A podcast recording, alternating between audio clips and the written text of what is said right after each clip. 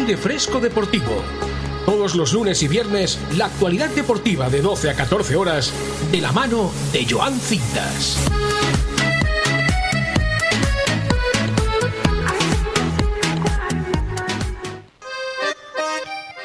Buenos días, muy buenas tardes y muy buenas noches. Bienvenidos una vez más a Aire Fresco Deportivo, aquí en Bomb Radio, la mejor radio de todas en Benidorm, sonando en Evox, en Spotify, en TuneIn, en Facebook y ahora mismo en directo, como siempre, informándote de toda la actualidad deportiva, tanto a nivel nacional como a nivel local. Como siempre, ya lo sabéis, me podéis escuchar ahora mismo de 12 a 2 o si no, de 9 a 11 por la noche, porque Sé que algunos ahora mismo estáis empezando a trabajar, es lunes, da un poquito de pereza siempre arrancar, estaréis con el cafecito, el, el descanso. Así que si tienes descanso, aprovecha para poner esta radio, Bomb Radio 104.1. Aquí siempre Joan Cintas informándote de todo y Alessandra los controles, que hoy tenemos un programa espeluznante, apasionante, terrorífico. ¿Por qué? ¿Por qué terrorífico? Porque estamos a las vísperas de Halloween. Esta noche, truco o trato, lo típico de los niños, los disfraces, una fecha que a muchos les marca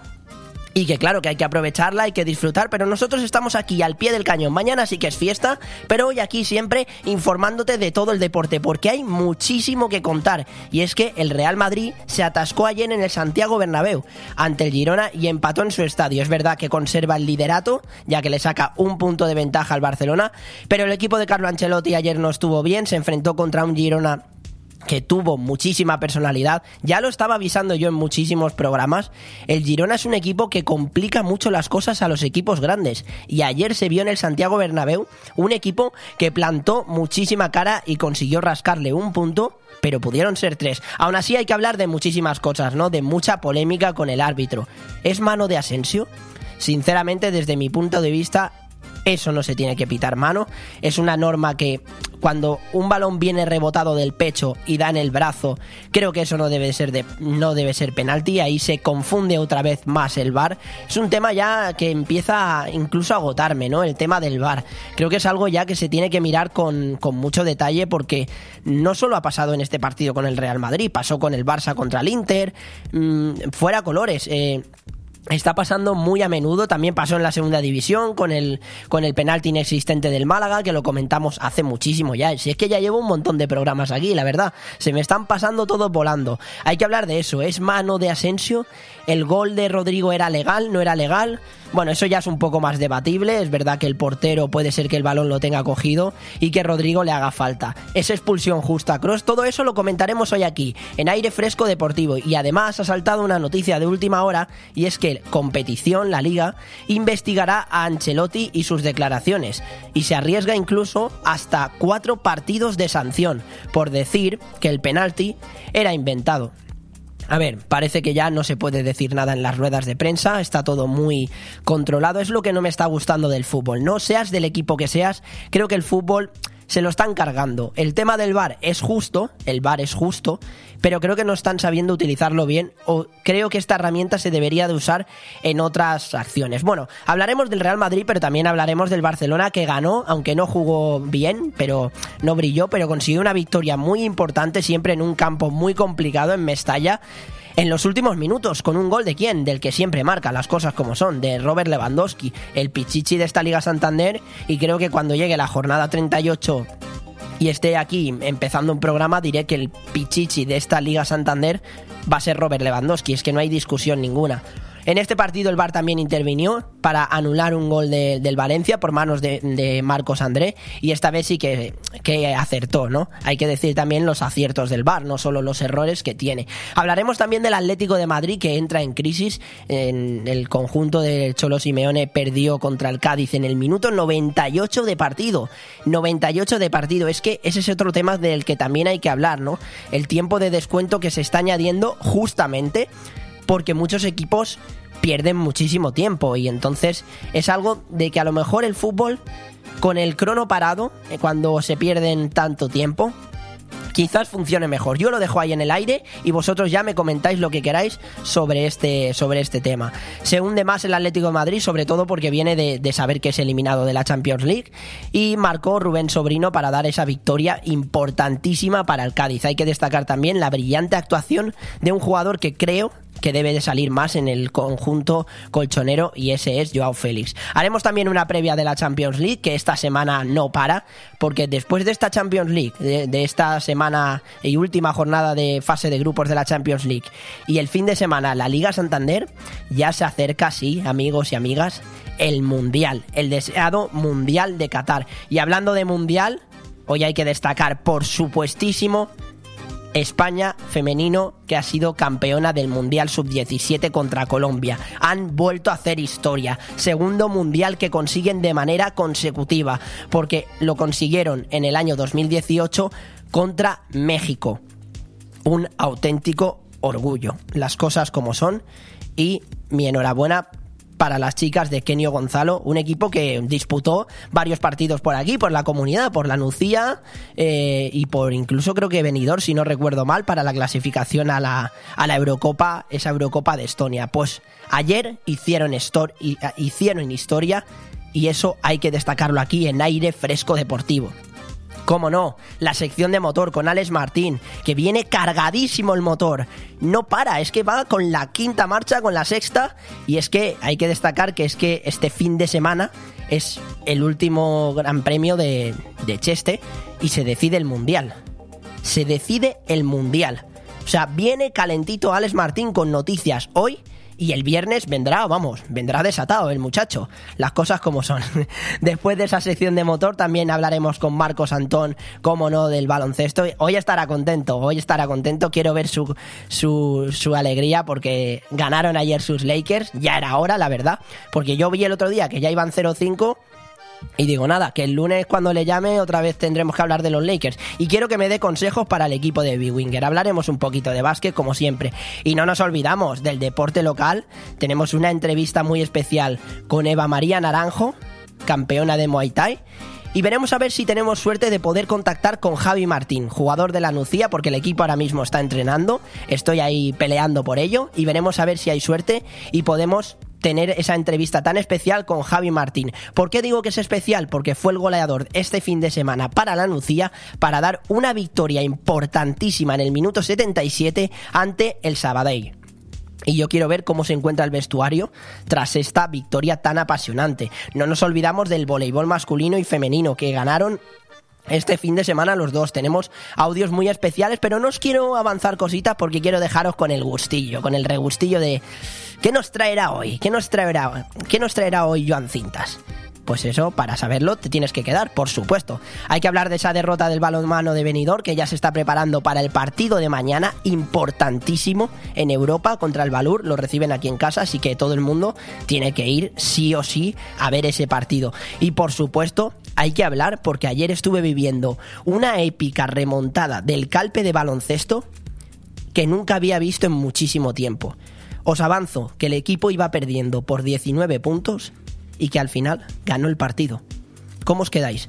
Pues escucharéis las sensaciones del capitán, del entrenador, el ambiente que se vivió. Porque claro que sí, aquí en Aire Fresco Deportivo siempre te traemos lo mejor, tanto del deporte nacional como del deporte local. Y sí, antes de hacer esa pequeñita pausa, hasta Alessandro lo sabe. ¿Qué les tenemos que recordar a los, oyentes? El número de teléfono, hombre, por supuesto. Si es que para eso estoy yo aquí, para recordártelo porque a veces a lo mejor te falla un poco la memoria, no lo has conseguido apuntar, pero para eso está aquí el Tito Yocin, el Tito Joan, para informarte. Te digo el número, 660 639 171. Un poquito más despacito, y slow. Y si quieres, hasta te lo canto un poco. Porque ya pronto vienen las navidades y a mí me gusta cantar.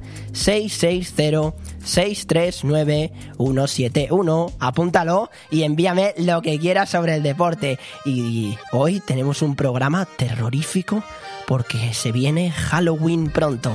Hacemos una pequeñita pausa y espero, espero de verdad, que hoy te lo pases de miedo. Bon Radio.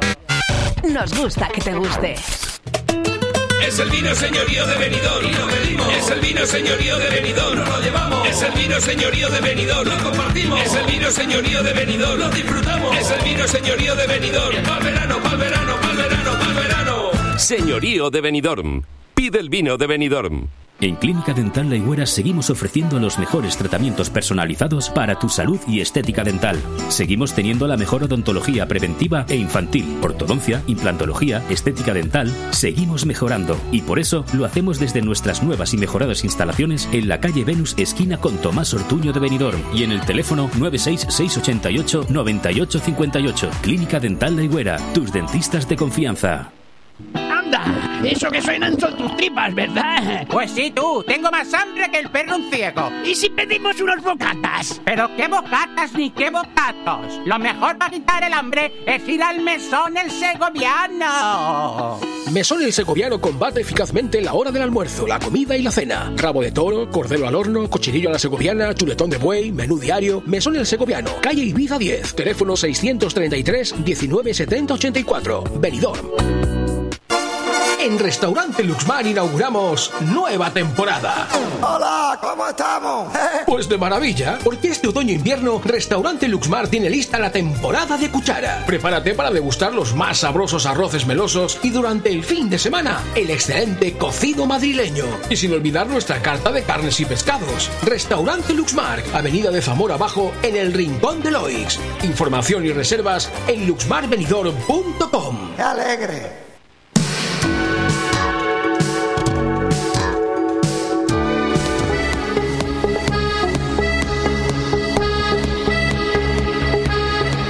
Aire Fresco Deportivo. Todos los lunes y viernes, la actualidad deportiva de 12 a 14 horas, de la mano de Joan Cintas.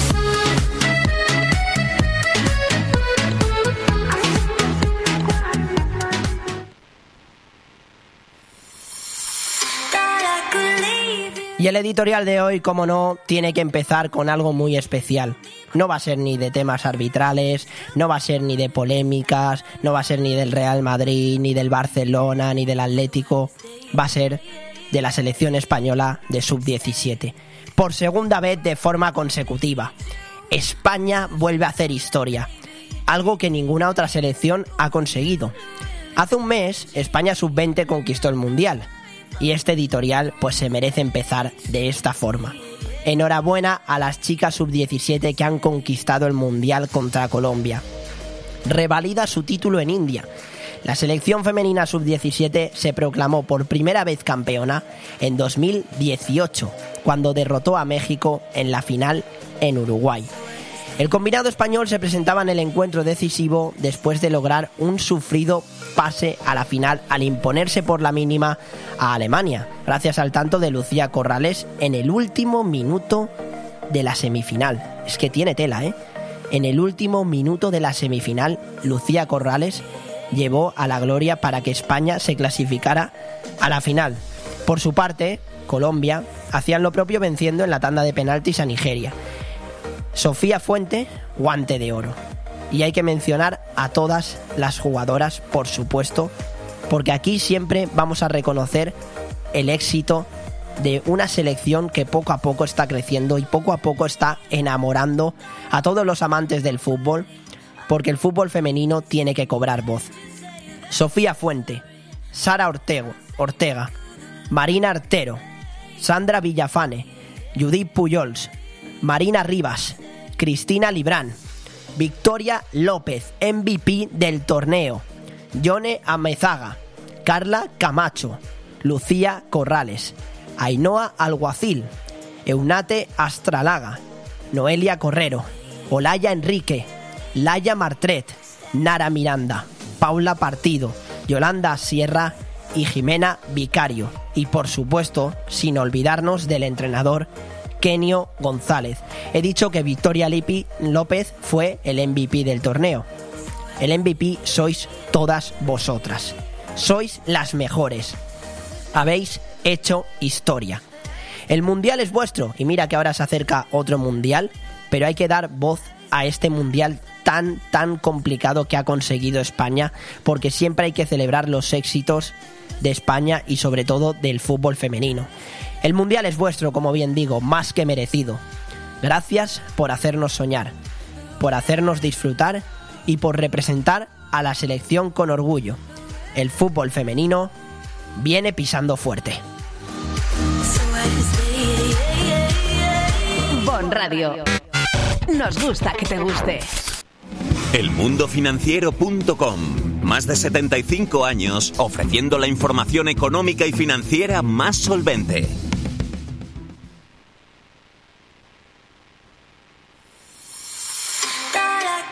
Pues sí, la mejor forma de empezar este programa es reconociendo el éxito de la selección española de sub-17, ¿no? Creo que el fútbol femenino viene pisando fuerte. A quien no le guste, creo que se está perdiendo un fútbol muy entretenido y muy apasionante. Poco a poco las mujeres tienen que ir cobrando voz en un deporte que no es solo de hombres, que las chicas están demostrando representar bien a este país, además en ya no solo el fútbol femenino por la selección, sino también en la, en la primera Iberdrola, que es una competición que poco a poco en este programa le iremos dando más voz. Quiero buscar también voces que me hablen de fútbol femenino, porque creo que es un deporte eh, muy importante que hay que darle muchísimo protagonismo. Pero bueno, vamos con ese avance de temas porque tenemos muchísimas cosas de las que hablar. El Real Madrid que se atasca ante el Girona y empató en su estadio. De momento mantiene ese invicto, salvo la derrota que tuvo contra el Leipzig solo lleva una derrota en, en, esta temporada, sigue manteniendo ese liderato y hay que hablar de la polémica con el árbitro, ¿no? Con Melero López, que fue protagonista, fue villano, por así decirlo, del partido, ¿no? No, el Real Madrid no se tiene que escudar, como lo digo con el Barcelona, lo tengo que decir con el Real Madrid, no se tiene que escudar con el árbitro, porque creo que no es excusa, creo que el Real Madrid no hizo un buen partido, de eso también hablaremos con muchísimo detalle, pero el Real Madrid... Eh, tiene motivos para quejarse, ¿no? Como en su momento los tenía el Barcelona contra el Inter, el Real Madrid también tiene motivos para quejarse. Eh, la mano de Asensio no es mano, cuando viene de un rebote no es mano, no sé qué opinaréis vosotros, ya sabéis, os he dado antes el número de teléfono, más adelante lo repito, para que no se te olviden las cositas, aquí estoy yo siempre para informarte. También hay que hablar de esa falta de Rodrigo, que fue el 2-1 para el Real Madrid con el portero. Aquí es más debatible, se puede pitar falta, lo entiendo, la verdad, el árbitro en esta, en esta ocasión creo que sí que acertó.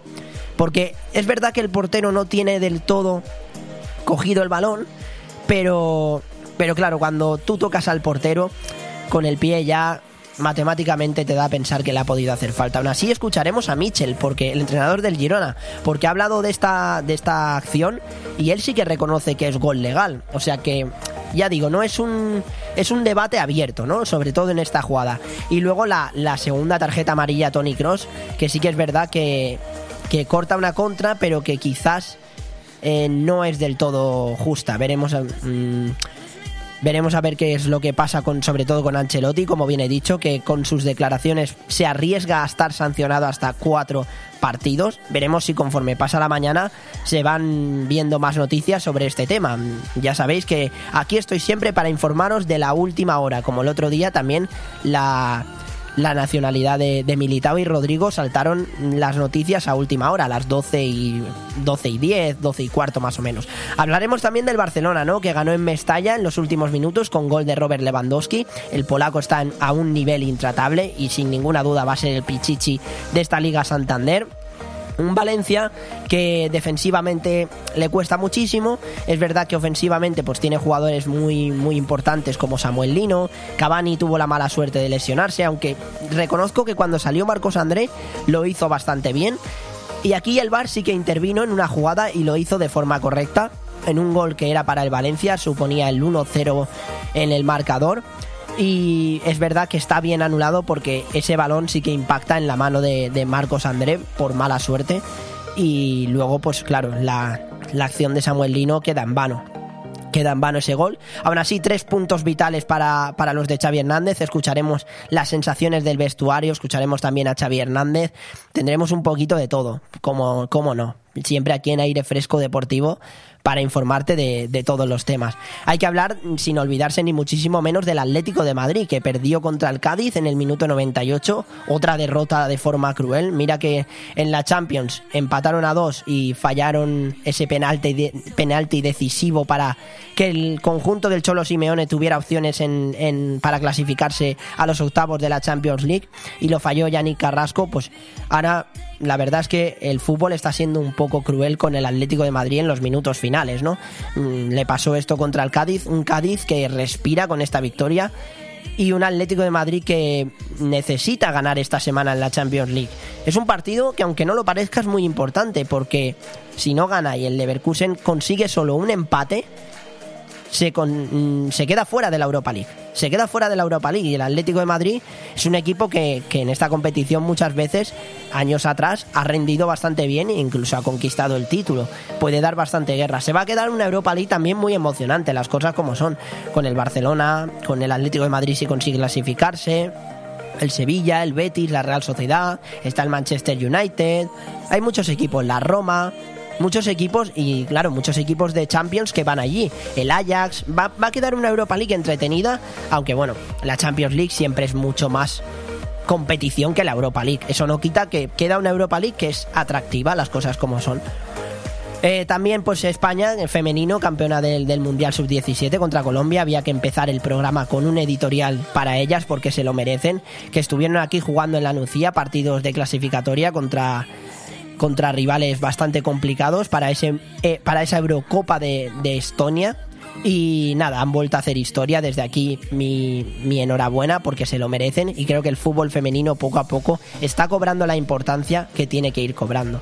Hablaremos de esa sección de motor con, con Alex Martín, como siempre le escucharéis, que viene cargadito el motor. Ayer hubo Gran Premio de Fórmula 1, Fernando Alonso finalmente se quedó fuera y ganó la carrera Max Verstappen. Ya no es ni novedad que Max Verstappen gane una carrera, ¿no?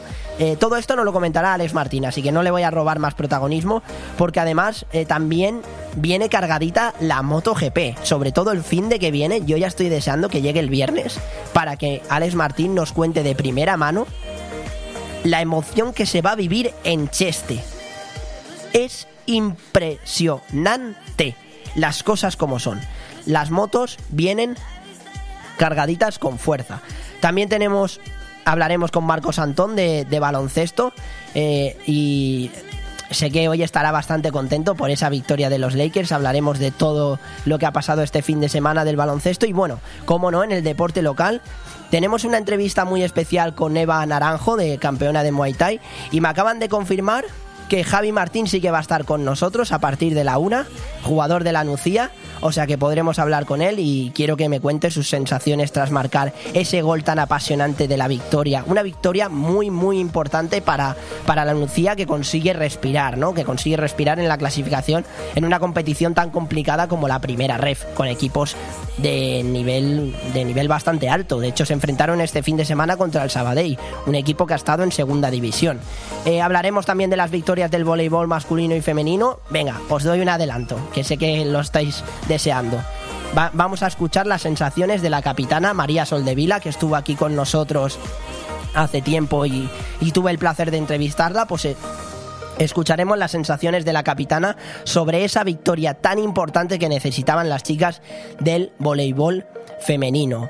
Hay que lamentar la derrota del, del balonmano venidor, también el- en el baloncesto perdió el venidor, pero hay que hablar de esa épica remontada del calpe de baloncesto, porque yo hacía tiempo que no vivía nada así en el pabellón de, de calpe. Yo, como bien muchos sabéis, soy de calpe. Ayer tuve la, pude ir al partido, pude ver el partido, y es que el equipo iba perdiendo de 19 y consiguió remontar y ganar de 3. Una auténtica locura. Pues como bien os he dicho, escucharéis las declaraciones del entrenador, las declaraciones del capitán y el ambiente que se vivió en el pabellón.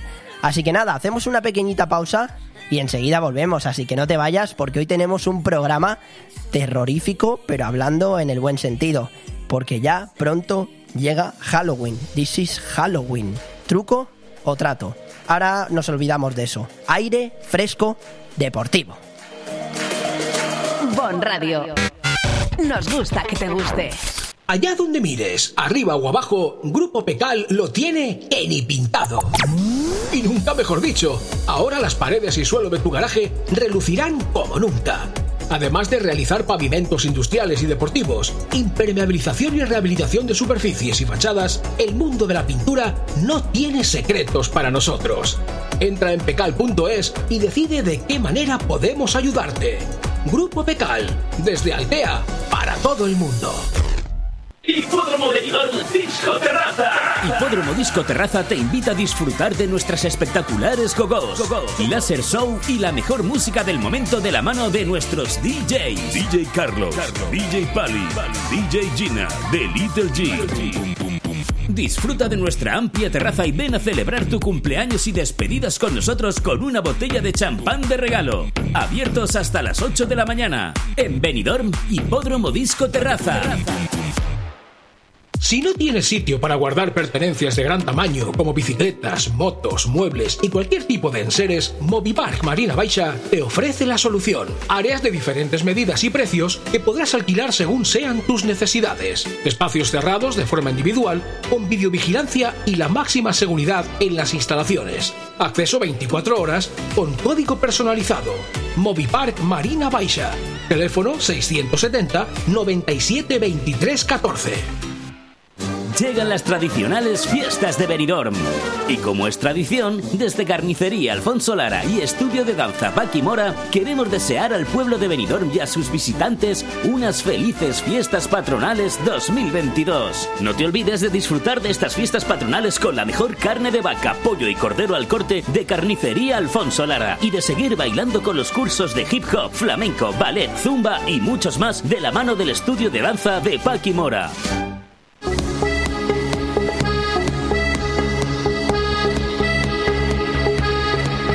Fresco Deportivo. Todos los lunes y viernes, la actualidad deportiva de 12 a 14 horas, de la mano de Joan Cintas.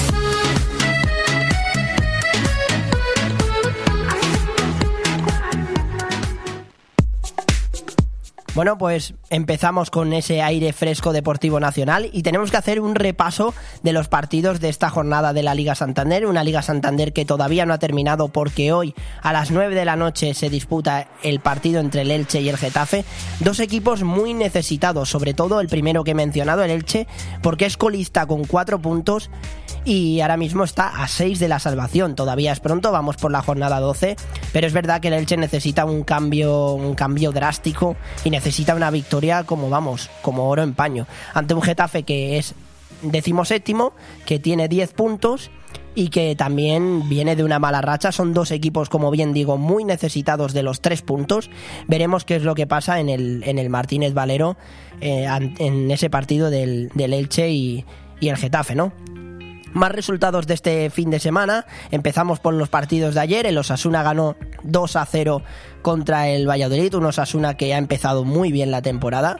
La verdad, eh, ahora mismo está séptimo, está luchando por esos puestos europeos.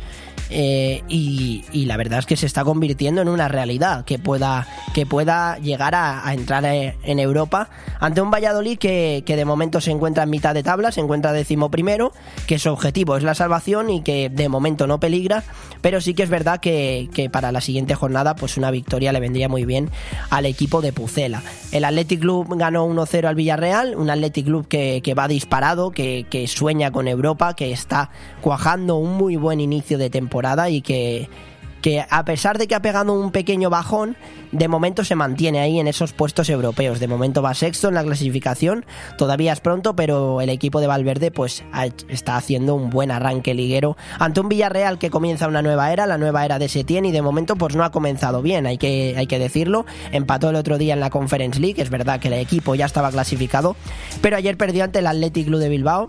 Siempre es un campo complicado, San Mamés, así que habrá que ver al Villarreal en casa cómo se comporta en su en su próximo partido contra en su próximo partido que es contra el contra el Mallorca a las seis y media.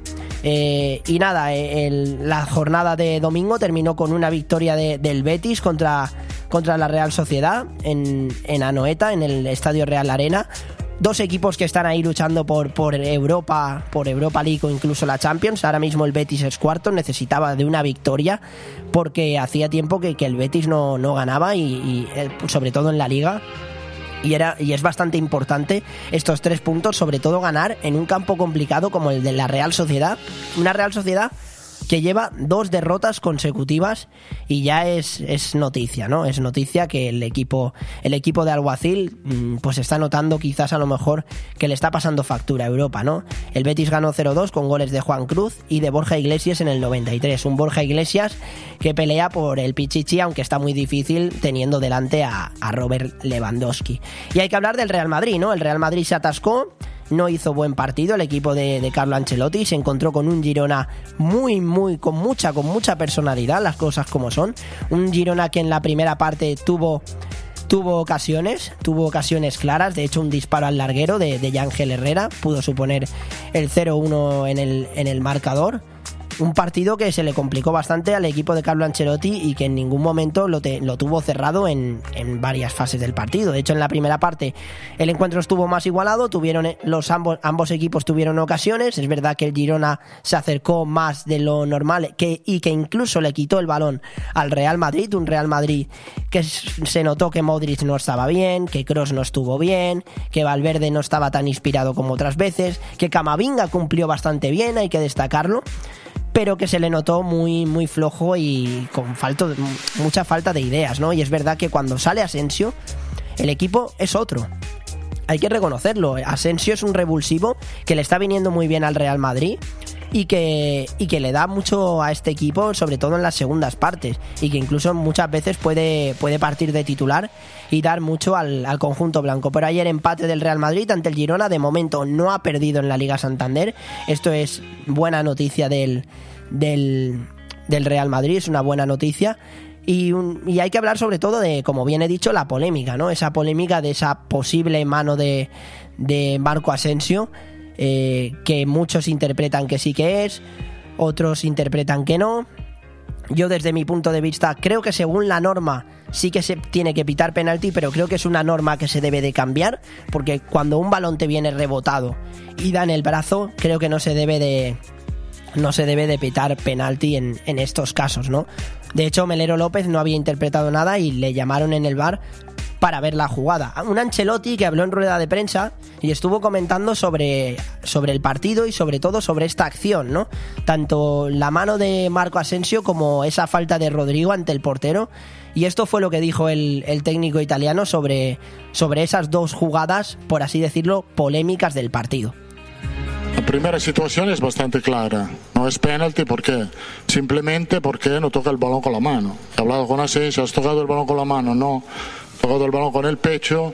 Es verdad que la mano izquierda tenía una posición un poco rara, mas estaba a cubrir el cuerpo, entonces no en, eh, en, en gran, engrandecía el cuerpo. Y también si tocaba el balón con, con la mano se podía tener una duda simplemente no ha tocado el balón con la mano.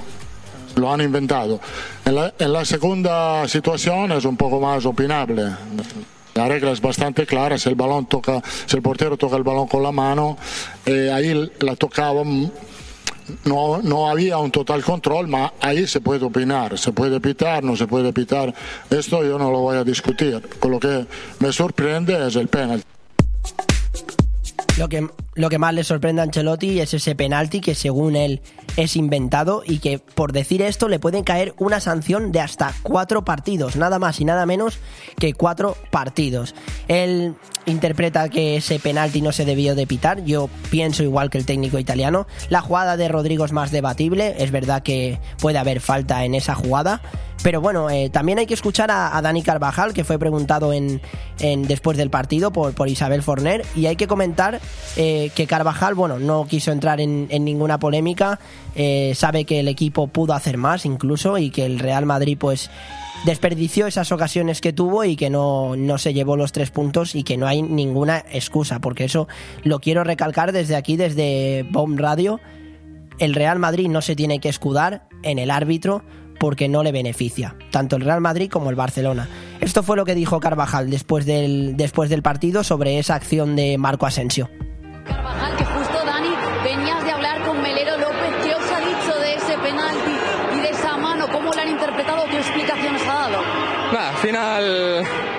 estás caliente porque no ganas, pero bueno, eh, ha interpretado casi mano, penalti y, ya está, toca seguir. Pues sí, toca seguir. Un, Real Madrid que, que, ahora se le viene un partido de Champions que es, bastante importante para el equipo de Carlo Ancelotti este miércoles contra el Celtic en el Santiago Bernabéu a las 7 menos cuarto.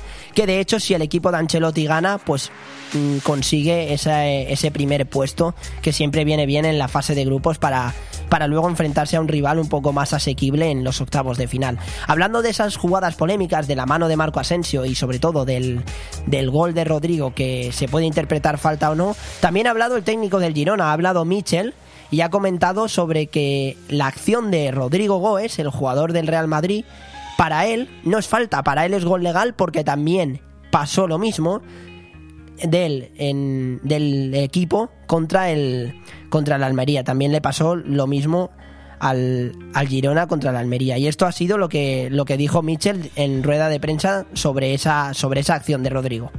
No, le he dicho yo y además que para mí la situación del gol eh, nos pasó a nosotros en Almería y es gol. O sea, es gol. A ver, futbolísticamente es gol. Eh, la regla de juego dice que no es gol, porque a mí me anularon el gol igual en Almería y el portero tenía la mano idéntica a la situación que ha pasado hoy con Gasaniga. Lo que pasa que yo digo, cuando hay un rechace y el jugador va a meter el pie y tú metes la mano, es una acción de juego. Yo, viendo yo mi situación de, de cómo juego yo al fútbol, cómo siento yo el, el, fútbol, para mí no debería haber falta ahí, pero la regla dice que si el portero tiene la mano puesta encima del balón es falta y ahí se acaba la jugada. O sea, no hay, no hay nada que protestar.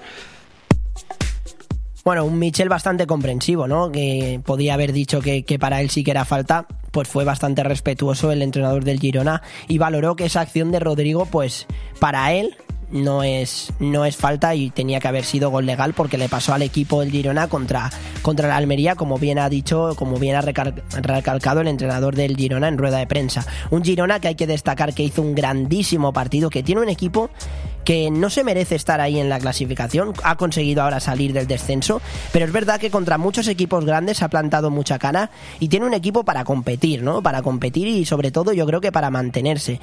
Incluso me atrevo a decir que daría muchísima pena que este Girona descendiera, porque tiene un equipo muy competitivo con Miguel Gutiérrez, con Arnau Martínez, con Jan Couto, que se lesionó, con Tati Castellanos, que es un delantero que todo equipo quiere tener porque es un guerrero y es un peleón, con Yángel Herrera, con un Oriol Romeu que mantiene muy bien al equipo y que ayer fue el MVP del partido sin ninguna duda. De hecho, la Liga Santander le otorgó ese, tipi, ese premio que veis cuando finalizan los partidos que sale lo del MVP del partido, más que merecido porque fue el encargado no solo de de crear juego al equipo, sino de sostenerlo, que eso es muy importante, porque para crearlo siempre hay un jugador como Alex García que le da, le da muchísimo a este y un Real Madrid que se atasca, que empata, que los dos únicos empates que, que ha cosechado de momento en la Liga Santander han sido en el Santiago Bernabéu contra los Asuna y contra el Girona. Un Osasuna que sí que es verdad que está mejor en la clasificación y un Girona que repito y recalco que no se merece estar en esos puestos porque pelea de tú a tú a los grandes y no le tiene miedo. Y eso lo valoro muchísimo en un equipo como el Girona, ¿no? Porque hay otros equipos que se plantan en el Bernabéu o en el Camp Nou y lo que hacen es perderte tiempo demasiado. El Girona, es verdad que obviamente, pues siempre que estás rascando un empate, pues van a haber más pérdidas de tiempo. Pero no me pareció que el Girona fuera algo exagerado, ¿no? Creo que es un equipo que juega muy bien de tú a tú. Contra el Real Madrid lo hizo fenomenal, le quitó la posesión, tuvo ocasiones claras. Y como he empezado el programa diciendo que el Girona incluso pudo llevarse los tres puntos, no me escondo en decirlo. Pudo llevarse los tres puntos ante un Real Madrid bastante flojo, que yo creo que ya muchos jugadores puede ser que estén pensando en el, en el Mundial, ¿no? Puede ser que estén pensando en el Mundial. Aún así, el Real Madrid es líder, de momento no ha perdido ningún partido en la Liga Santander. Son muy buenos los datos del Real Madrid en, la liga, de hecho son 10 victorias y 2 empates y 0 derrotas. Es verdad que encaja muchos goles, a diferencia del Barcelona, que solo ha encajado 4. También hay que decir que 3 de esos 4 que ha encajado el Barcelona fueron del Real Madrid, pero el Real Madrid es que ha encajado 10 goles. Y eso que la defensa no, no es nada malo, pero no es nada mala, pero hay muchos despistes eh, que te condicionan, ¿no? Eh, el Girona, pues eso, yo creo que a pesar de que la, mar, la mano de Marco Asensio yo creo que no es o no se debe pitar o, y quizás se deba cambiar el reglamento en, en ese sentido, creo que es merecido el empate. Creo que es más que justo el empate. Sinceramente, porque el Girona en la primera parte hizo muy buen partido, la segunda parte se desinfló más, también por los alreones del Real Madrid, porque cuando el Real Madrid va 0-0 y llega al minuto 60, 65, empieza a activarse más, eso siempre lo hemos visto en el equipo de Carlo Ancelotti pero más que merecido ese punto para un Girona que consigue respirar y que le da muchísima motivación de cara a los siguientes partidos. Hablamos también de los resultados del sábado, no nos olvidamos el Almería, que ganó 3-1 ante el Celta, un Celta que comenzó ganando el partido con un gol de Gabri Veiga, que fue el héroe y el villano de su equipo.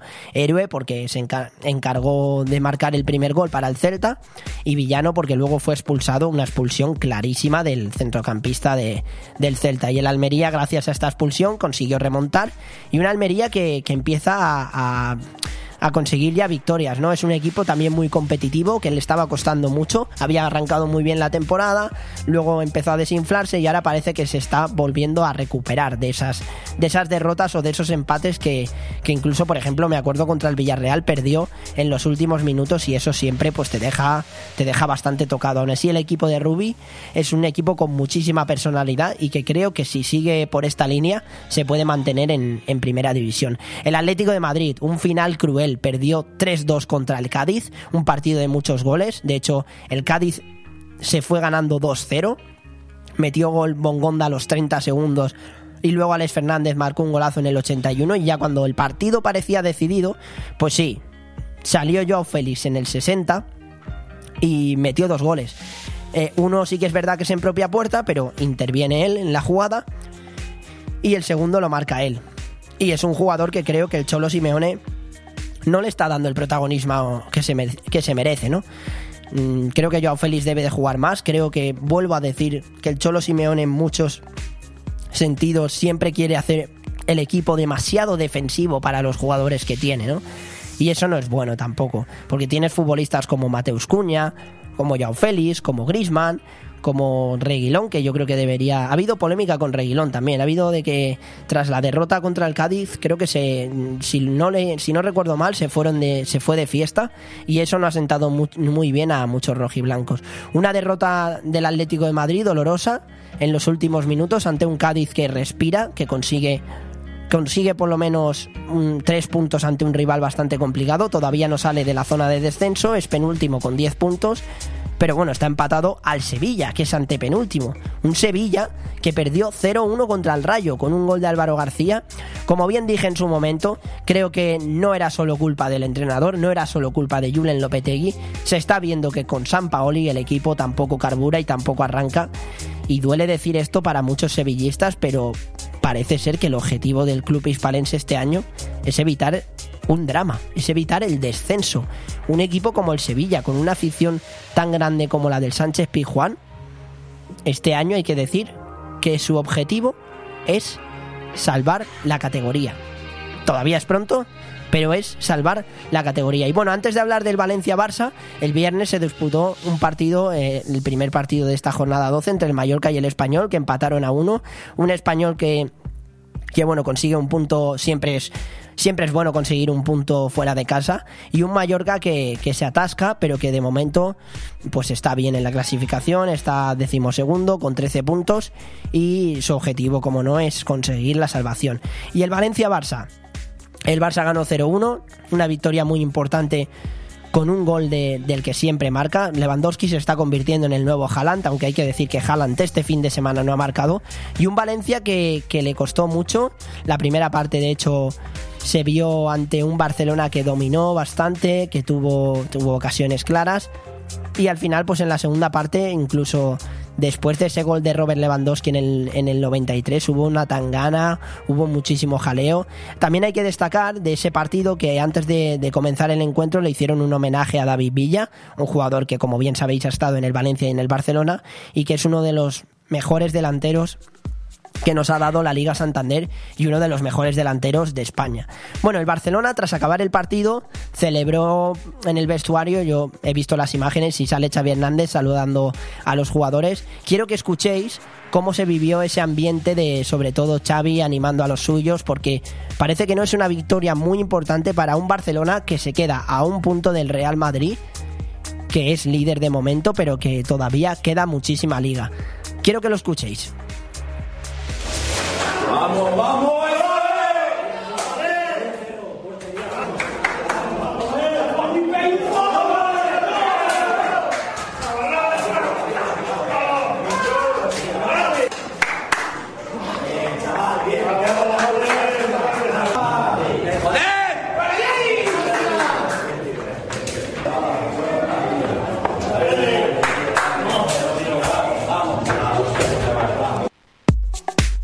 La alegría de un Xavi Hernández felicitando a los suyos por una victoria muy importante en Mestalla, incluso destacando, se escucha bien como dice, portería cero. Y es que eso es muy importante, mantener la portería cero, sobre todo si lo haces fuera de tu estadio. Un Xavi Hernández que habló en rueda de prensa, estuvo destacando el partido del equipo. eh, esa victoria tan importante para el Fútbol Club Barcelona y esto fue lo que dijo en, rueda de prensa el técnico del, del Fútbol Club Barcelona. Tiene ganas de ganar, eh, tiene coraje, cree hasta el final y me alegro mucho por ellos, por los jugadores, porque entrenan muy bien, se esfuerzan y hasta ahora pues nos ha pasado de todo, ¿no? De todo negativo, yo creo. Y esto pues espero que cambie la, la dinámica, ¿no? También la suerte cuenta en el, en el fútbol y en momentos determinados hay que, hay que tenerla. Pues sí, destacaba que han tenido muy mala suerte, pero que esa suerte muchas veces hay que tenerla. Un Barcelona que en la Liga Santander, pues de momento está peleando y, es candidato a ganarla, por supuesto.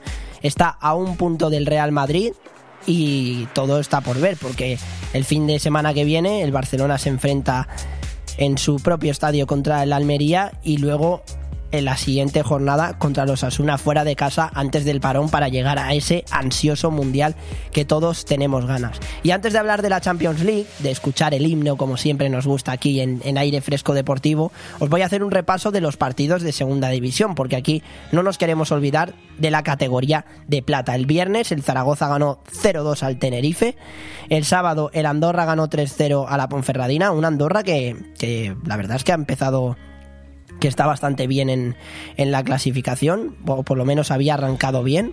Está décimo, décimo primero con un hat-trick con un hat-trick de Carlos Martínez ante una Ponferradina que, que bueno, de momento pues eh, está en los puestos de descenso. Veremos qué es lo que pasa con la Ponferradina. El Huesca ganó 1-0 a Las Palmas. Eh, de momento, a pesar de esa derrota de Las Palmas y de la victoria del Alavés, eh, el conjunto canario es líder de, de, la Liga Smartbank. El Alavés ganó 2-1 al Oviedo. El Leganés empató a 0 contra el Racing y el Burgos, que nos gusta siempre hablar del Burgos porque hay que destacar al portero Caro que consiguió un récord histórico, ganó 2-0 contra el Ibiza. Y los partidos de ayer, los resultados de ayer en la categoría de plata, pues muchísimos goles hubieron.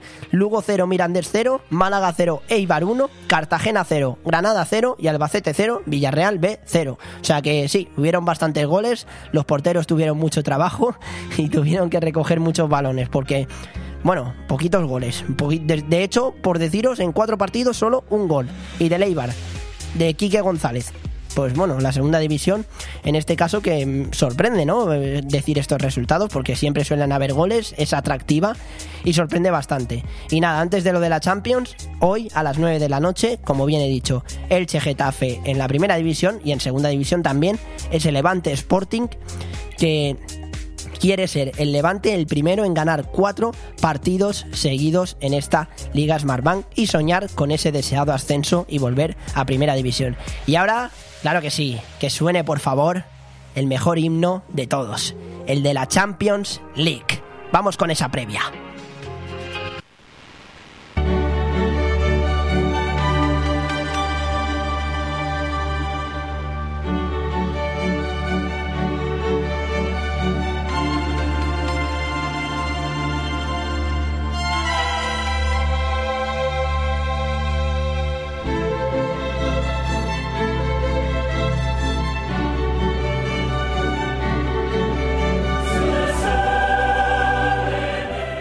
Una Champions League que empieza mañana con partidos muy atractivos y muy importantes, sobre todo para el Atlético de Madrid. A las 7 menos cuarto, Oporto Atlético de Madrid. Todo o nada por la Europa League. Porque el Atlético de Madrid, como bien sabéis, ya no puede estar en, lo, en el bombo de los octavos de final de esta Champions League. El sorteo creo que ya es pronto, ya creo que si no recuerdo mal es este viernes.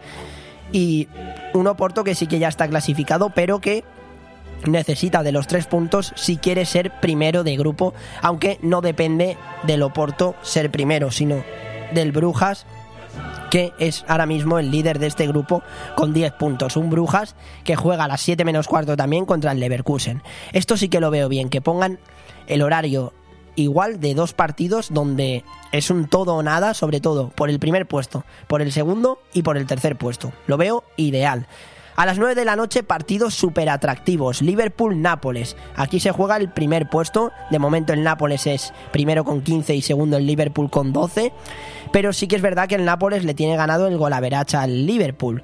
Le ganó, si no recuerdo mal, 4-1. Creo que sí, 4-1, exacto. Entonces el Liverpool tendría que ganar por más de, por más de dos goles. Es, es un rival que, por cierto, eh, que si queda segundo y si el Real Madrid quedara primero, se puede enfrentar contra el Real Madrid. Veremos a ver qué es lo que pasa, porque el Real Madrid, ahora hablaremos, porque es el miércoles su partido, y tenemos que destacar por los partidos del, del, de mañana, del martes. El Rangers contra el Ajax, un Ajax que es tercero con tres puntos y un Rangers que es último con cero. Y veremos a ver qué es lo que pasa eh, entre ambos equipos porque el, porque el Rangers contra el Ajax perdió 4-0 y pues ya prácticamente tiene bastante complicado entrar en Europa League. Tiene que ganar al Ajax por 4-0 o más. Bastante complicado. A las 9 de la noche también Bayern de Múnich Inter. Eh, el Bayern ya clasificado, el Inter también. En este grupo no, no hay nada de por así decirlo, no hay nada de que haya, no hay nada en juego, porque el Bayern de Múnich es primero con 15, el Inter es segundo con 10 y el Barça que juega contra el Victoria Pilsen fuera de casa y tiene 4 puntos, ya tiene asegurada la Europa League, porque el Victoria Pilsen es último con 0 puntos. Un Barcelona que tendrá que jugar todas sus cartas de nuevo a esta competición. Recordemos que el año pasado cayó eliminado en los cuartos de final contra el Eintracht de Frankfurt. Y hablando del Eintracht de Frankfurt, este grupo sí que tiene emoción. Este grupo que os voy a decir sí que tiene emoción. Sporting de Lisboa, Eintracht de Frankfurt. El Sporting que es segundo con 7 puntos. El Eintracht es tercero con 7 puntos. Pero no os lo perdáis. Luego está un Marsella-Tottenham. El Tottenham es primero con 8 y el Marsella es último con 6. Puede pasar de todo, o sea, puede pasar de todo. Está súper ajustado. La diferencia entre el primero y el último es de dos puntos. O sea que aquí puede pasar de todo y sobre todo es interesante ver quién se clasifica, obviamente, para los octavos. Y también es importante ver quién va a la Europa League. Sobre todo para los para el Barcelona y para el Atlético de Madrid si consigue clasificarse a esta competición de, de la Europa League. Y los partidos del miércoles. El Real Madrid se juega el liderato a las 7 menos cuarto contra el Celtic. Depende de sí mismo el partido en el Santiago Bernabéu. Hasta incluso un empate o una derrota le vale siempre y cuando el Leipzig no gane y, siempre y cuando el Leipzig no empate. Eh, pero vamos, el Real Madrid depende de sí mismo y si consigue ganar contra el Celtic será primero de grupo. El Shakhtar se enfrenta contra el Leipzig a las 7 menos cuarto, misma hora de este partido. El Celtic ya no puede optar para entrar en la Europa League y el Shakhtar eh, lo tiene bastante complicado para, para entrar en, ese, en esos octavos de final de la Champions League. A las 9 de la noche hay un Manchester City-Sevilla, un partido apasionante, un Sevilla que ya es tercero y ya tiene garantizada la Europa League porque contra el Copenhague sí que tiene ganado el, el gol average y el Manchester City que, que, también tiene garantizado prácticamente el primer puesto porque contra el Borussia Dortmund tiene ganado ese gol average. El Dortmund que se enfrenta contra el Copenhague fuera de casa, el Chelsea Dinamo de Zagreb en el grupo E, el Chelsea es primero con 10 puntos y el Dinamo de Zagreb es último con 4, Milan Salzburgo también a la misma hora, el Milan es segundo con 7 puntos y el Salzburgo tercero con 6. Veremos a ver ahí quién consigue clasificarse para los octavos de final de la Champions League. Ahí sí que se está jugando todo. El Dinamo Zagreb, que también puede optar para entrar en la Europa League. Más partidos, Juventus PSG a las 9 de la noche. Eh, la Juventus es tercera con 3 puntos. La situación del equipo italiano es crítica. Ya no puede entrar en, en esos octavos de final de la Champions League e incluso se puede quedar fuera de la Europa League si el Maccabi Haifa empata o gana su partido y la Juve no gana el suyo contra el PSG que es líder y que se juega el liderato. O sea que el PSG también va a ir a por todas porque se juega el liderato. Y bueno, todo esto en relación con lo de la, con lo de la Champions League, no hay que olvidarse que los equipos españoles se la juegan el jueves en, en, la Europa League. La Real Sociedad tiene un partido muy atractivo contra el Manchester United por ese primer puesto, aunque lo tiene prácticamente garantizado porque en la ida el, la Real Sociedad ganó 0-1 al equipo de, de, Old Trafford, a los Red Devils. Eh, tendría que ganar el United por más de un gol en, el estadio del Real Arena y más partidos de los equipos españoles en la Europa League. El Real Betis se enfrenta contra el Helsinki. El Betis ya es líder, no peligra nada ni su clasificación ni, ni el liderato. Mientras que el Helsinki es último con, con un punto. Y en la Conference League, el, el Villarreal de Quique Setién se enfrenta contra el Lech Poznan y tampoco peligra nada la clasificación en la Conference League.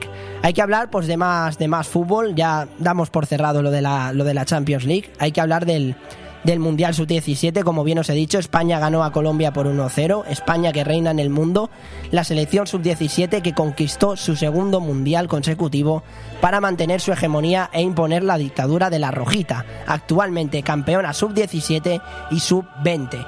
En un intenso y complicado eh, partido, España superó a Colombia gracias a un gol de Guzmán en propia puerta. Tenía que ser en los minutos finales cuando ya se olían los, los penaltis, cuando de nuevo la Rojita marcó ese gol definitivo que le daba ese título tan importante. Mi más sincera enhorabuena para las chicas de Kenio Gonzalo y para la selección sub-17 femenina. Y bueno, antes de ir a la sección de motor con Alex Martín, hablamos un poquito del fútbol internacional. Hay que destacar que el Liverpool sigue en crisis en la Premier League tras perder 1-2 ante el Leeds United en Anfield. El City que ganó 0-1 con gol de Kevin De Bruyne es noticia que Haaland no marque y sigue líder ante un Arsenal que está plantando mucha cara. Y el PSG que ganó 4-3 con goles de Neymar, Messi y Mbappé y hay que destacar el buen estado de forma de Messi. Messi llega a las 10 asistencias en 12 partidos esta temporada. Es un dato, unas estadísticas bastante bastante bastantes destacables. Mm, y, nada eh, de momento pues sumando todas las competiciones son 12 goles 13 asistencias en 17 partidos oficiales. Parece que está volviendo la nueva era de Messi. Y nada yo os dejo con Alex Martín con esa sección del motor tan apasionante con la Fórmula 1 con la MotoGP. Antes de hacer esa llamada tan especial con Marcos Antoni hablar de baloncesto y después hablar un poquito de deporte y ya nos vamos con las entrevistas tan especiales que tenemos hoy con Eva María Naranjo y con el jugador de la Nucía, el goleador. Así que yo os dejo que arranque el coche Alex Martín o la moto, lo que más le gusta a él, y que nos cuente un poquito de esa sección tan apasionante del motor. Buenas Joan, buenas oyentes de Aire Fresco Deportivo. Eh, afrontamos ya las últimas carreras de Fórmula 1 y lo hacemos después de la disputa ayer en la jornada del domingo del Gran Premio de México en el que Max Verstappen volvió a ganar. Decimocuarta victoria de la temporada para el piloto holandés que ya ha superado a Michael Schumacher y Sebastian Vettel, que sumaban 13 victorias en un año. El piloto neerlandés ha conseguido un trabajado triunfo después de dejar atrás a un Lewis Hamilton que tenía muchísimo ritmo este fin de semana. Recordemos que el piloto inglés y el equipo Mercedes ha mostrado un gran ritmo durante las tres jornadas que ha durado el Gran Premio mexicano y ha seguido demostrando por qué el Red Bull es el mejor coche de la parrilla de largo teniendo en cuenta que el podio ha sido compuesto por los dos pilotos de la escudería energética, ya que Checo Pérez, compitiendo en casa, se ha quedado cerquita de Lewis Hamilton, pero no ha sido capaz de adelantar al piloto inglés y se ha quedado con la tercera posición. Además, también hay que tener en cuenta que eh, también el piloto inglés Charles Russell de Mercedes quedó cuarto. El piloto británico, que ha demostrado también que es un excelente escudero para Lewis Hamilton, pero también puede llegar a ser su sucesor, ha conseguido una posición muy apreciada por, para los campeonatos de constructores, ya que los dos pilotos de las flechas plateadas han quedado por delante de Carlos Sainz y Charles Leclerc, los dos Ferrari quinto y sexto. El piloto monegasco quedó de más a menos, de menos a más, mejor dicho, y no ha sido capaz de superar a su compañero de equipo que se mantiene quinto y ha sumado unos buenos puntos, vuelve a sumar puntos Carlos Sainz después de dos carreras en las que no pudo puntuar debido a los accidentes, tanto la primera vuelta del Gran Premio de Estados Unidos como el espectacular choque en Suzuka en el Gran Premio de Japón. También hay que recordar que Fernando Alonso sí ha retirado una vez más el piloto asturiano. Parece cegado por la mala suerte, parece que le ha mirado un tuerto, Joan, porque al final eh, el Alpine que solo se estropea es el de Alonso, que recordemos, esta semana recuperó su séptima posición después de todo lo que se montó después del Gran Premio de Austin, en el que la FIA sancionó a Fernando Alonso con 30 segundos de penalización por supuestamente incumplir las normas al llevar un coche peligroso pero eh, no ha tenido buena suerte esta vez el piloto español, ya que se tuvo que retirar a muy poquitas vueltas del final en, los, en el autódromo de los hermanos Rodríguez y de momento pues eh, suma un nuevo abandono que le ha impedido sumar una buena cantidad de puntos para el campeonato del mundo. Pero también hay que centrarse ya para terminar con la Fórmula 1 en la próxima carrera, ya que solo quedan dos grandes premios, uno en Brasil, que será el próximo 13 de noviembre, estamos hablando ya de un parón de dos semanas de descanso, y ya el último sería en el Gran Premio de Abu Dhabi, que sería el 20 de noviembre, apenas una semana después. Ya con todo decidido, ya tanto el Campeonato del Mundo de Pilotos como el de Constructores, Red Bull ha logrado imponerse las dos categorías y solo quedan por saber si Max Verstappen seguirá aumentando su racha de victorias en el Campeonato del Mundo de la máxima categoría del automovilismo. Y en cuanto a MotoGP, muy poquitas novedades porque se están preparando para la batalla final, sobre todo en MotoGP y en Moto2 que todavía los campeonatos del mundo no se han decidido. En cuanto a MotoGP, Pecco Bagnaia hay que recordar que solo necesita dos puntos para hacerse con el campeonato del mundo, el que sería el primero de su carrera en la categoría reina del motociclismo, mientras que Fabio Quartararo intentará todo lo posible para intentar llevarse su segundo mundial consecutivo, pero parece más complicado que nunca debido al el rendimiento, el pobre rendimiento que ha mostrado la Yamaha M1 en los últimos grandes premios, especialmente eh, a la vuelta del verano, donde Bagnaia recortó una distancia de casi 100 puntos lo que habla bastante mal del rendimiento del equipo de los diapasones de cara a esta última tramo de la temporada. También en Moto 2 hay que recordar que hay una pelea enconada entre Augusto Fernández y Ayogura que le separan menos de 10 puntos tanto al piloto español como al japonés, pero hay que recordar que el piloto madrileño afincado en Mallorca logró volver al liderato del Campeonato del Mundo de la categoría intermedia después de la caída de Ogura del piloto de Honda en el Gran Premio de Malasia. Mientras competía con Tony Arbolino para conseguir una buena posición, Ogura se fue al suelo y se lo puso en bandeja a Augusto Fernández, que podría ser campeón de Moto 2 en este Gran Premio de Valencia que puede ser histórico, porque podríamos tener por primera vez desde el año 2007 a un campeón con Ducati, pero además habría que remontarse hasta el siglo pasado para encontrar a un piloto italiano con una marca italiana conquistando un campeonato del mundo de motociclismo, de MotoGP y de las anteriores categorías como puede ser 500. Hay que recordar que Valencia se disputará esta semana que entra, del 4 al 6 de noviembre, y ahí se decidirá todo y se cierra la temporada, una de las más apasionantes para todos los amantes del motociclismo. Y esto ha sido todo de momento para esta semana que entra en aire fresco deportivo.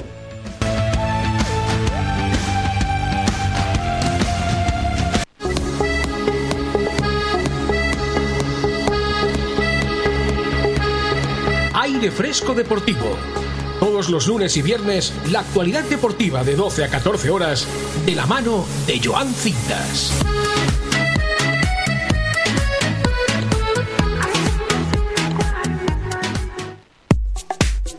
Muchísimas gracias Alex por esa sección de motor que seguro que este viernes viene apasionante con ese gran premio en, en Cheste, en Valencia, que donde se juega el todo o nada en el Mundial. Antes de ir con Marcos, que sé que está esperándome aquí en llamada, comentar que Auger Aliesim en el tenis ganó 2-0 en 2 sets a 0 contra Rune por 6-3 y por 7-5 y que se proclamó campeón del ATP de Basilea. Y nada, no le hago esperar ni muchísimo menos a Marcos. Muy buenas, Marcos. ¿Qué tal, Johan? Muy buenos días. Feliz semana. ¿Cuánto tiempo sin escucharte, eh? ¿Qué tal el fin de semana? ¿Cómo ha ido? Un poco lluvioso, un poco lluvioso. He aprovechado para desconectar un poquito de Madrid, pero bueno, volvemos en el lunes con las pilas cargadas y con muchas ganas de hablar de baloncesto. Por supuesto, por supuesto. Bueno, fin de semana lluvioso, entonces sofá eh, y en vez de Netflix, NBA, ¿no? Supongo. Y Liga Andesa. NBA, Liga Andesa, el viernes también hubo Euroliga, si es que hay que disfrutar de los pequeños placeres de la vida. ¿Cómo te gusta? ¿Cómo te gusta? ¿Cómo te gusta, eh? Lo que te Es así. encanta. Es así. Hablando de, de Liga Andesa un poquito, Sí. impresionante lo del básquet Girona, ¿no? Muy bien, muy bien Girona, la verdad. 24 puntos metió, metió Margasol, también metió 20 su compañero Cordón. Y segunda victoria de los chicos de Aito García Reneces, que superaron claramente a Lucas Murcia por 82 y ya se van, se van subiendo, se va apretando un poquito la clasificación y cogen por lo menos una victoria de margen sobre Máxima Enresa que marca, marca las zonas de descenso. No, sí, sí, además un equipo recién ascendido que, como bien comentamos, pues eh, le está bastante, le está plantando bastante cara a los a los a los rivales y bueno, también destacar la victoria del, del Granada. También, claro, si es que lo, lo que hablábamos la semana pasada, al final que, que estos equipos estén dando tanta guerra, sobre todo Granada, que va con cuatro victorias y dos derrotas, Sí. en, en séptima posición empatados con, con el Breogán que va tercero. Es que al final hay, hay varios grupos, los tres primeros van 5-1, Barça, Tenerife y Madrid. De Breogán, Gran Canaria, Vasconia y Granada, cuatro victorias, pero es que luego del octavo, que es el Unicaja, hasta el decimosegundo, que es el Bilbao Basket, tres victorias cada uno y ya el tren de, del descenso también lo están, están todos muy igualados. Solo nos falta esa victoria de Casa de Mon Zaragoza que va sigue con 0-6 para apretarlo todo un poquito más. Sí, el, el Zaragoza sí que es verdad que no. De momento, pues eh, como bien dices, es un 0-6. El, el Real Madrid que, que este fin de semana sí que ha conseguido ganar su partido contra, contra el Fuenlabrada y, y el Barcelona también contra el Valencia Basket. ¿Cómo, ¿Qué nos puedes contar de esos dos partidos, Marcos? Pues el- los blancos sobre todo que necesitaban una victoria porque ya empezábamos con esa, sobre todo en la Euroliga, ¿no? Con, con esas dos derrotas que tuvieron ante Olympiacos y, y la Virtus, luego el derby con el Barça y demás. Entonces, eh, esta victoria era muy necesaria y todavía fue más dulce para Di Tavares, que colocó su tapón número 500 en la competición. O sea, es el quinto máximo taponador histórico de, de esta competición. Es una bestia. Tavares es una bestia. Yo lo he visto en vivo en el, en el Wizzing Center y se disfruta muchísimo. Sí. No, te- no debe valer, no debe valer jugar con ese tío. Lo- Son trampas, son es trampas. abusón. Es un abusón, es un abusón, sin duda. De- demasiado Y- abusón, sí, sí, sí. Y por el otro lado, el Barcelona eh, ya se, se ponen con, con 5-1, se siguen líderes. Y el mejor del conjunto catalán, sin duda, fue Nicola Provítola, con 21 puntos y unos jugadores. Nos dejó unos highlights tremendos. Así que, sin duda, es uno de los que, de los que más está sacando rendimiento ya sí que Vitius. Y que va un paso firme, sobre todo en, en, ya digo, en Liga Andesa, en Euroliga también, porque recordamos que cuando hablamos el viernes todavía no habían jugado y ganaron por, por 20 puntos a, a Olimpia Milano. Y también fue uno de los mejores jugadores de Así que paso firme para, para los de Silla Vitius. Sí, sí, sí, total, total. En, en la Euroliga, un Olimpia Milano que, como bien has comentado, eh, eh, has hablado de lo de la Euroliga y este jueves se enfrenta contra el Real Madrid. ¿Qué sensaciones tú tienes sobre ese partido? Pues sobre todo que no le entre el miedo en el cuerpo a, a los de Chus Mateo. Yo creo que a Chus Mateo igual le está costando un poquito el, el con- tomar las riendas del equipo, pero les falta esa velocidad crucero, ¿no? Esa dinámica que a veces nos muestra el Madrid, que, que ganan casi sin querer, ¿no? Entonces, sin duda que Olimpia Milano es un, uno de los grandes huesos de esta temporada y que el Madrid necesita, bueno, va, va 2-3 en Euroliga y justo Olimpia Milano marca el top 8 de, Sí. en la siguiente ronda. Entonces necesitan esta victoria para encantarse ese tren de, de los ocho mejores de Europa. Sí, sí, no, total, total. Eh, bueno, nos pasamos, Marcos, como no, a la, a la NBA, que sé que tiene ganas. Sé que tiene ganas de decirlo. Sé que tiene ¿eh? ganas de decirlo, lo de la victoria de los Lakers. Por fin, ¿eh? Ya era Por hora, fin, porque yo, yo estaba viendo que el fin de semana perdieron contra Minnesota. Y digo, nada, que, que el lunes hablaré con Marcos y le diré, nada, que la victoria Nada, de los. Lakers se hace de rogar. Y ya finalmente sí, contra los Denver Nuggets, encima contra un equipo como, como Denver, ¿eh? Es que es el momento en el que entran los triples. Es que en este caso, teniendo en cuenta todas las estadísticas que te dije, ¿no? De, de acierto en el triple, esta noche por lo menos de 30 tiros han anotado 13 desde el, desde el triple. Y es que eso, eso se nota como el comer. Que por lo menos cuando eh, tu rival aprieta un poco como son los Nuggets, tienes uno tienes algún tipo de arma para seguirles, ¿no?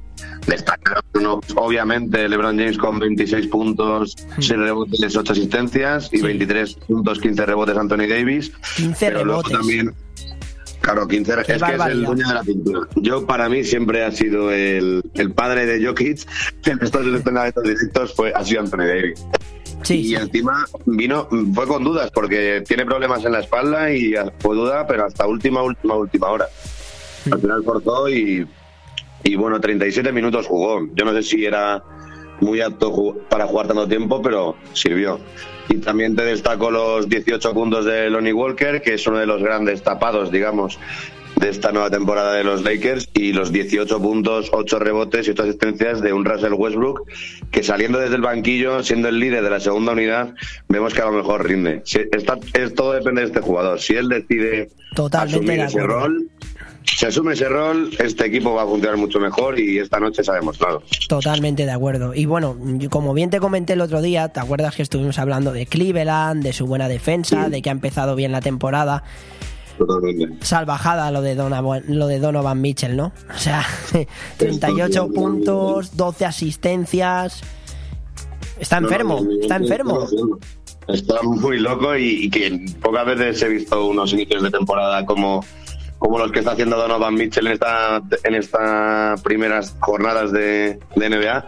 Y es que además de los 38 puntos que metió, lo que dices, 12 asistencias. Es que Una locura. produjo, produjo demasiados puntos para ese equipo.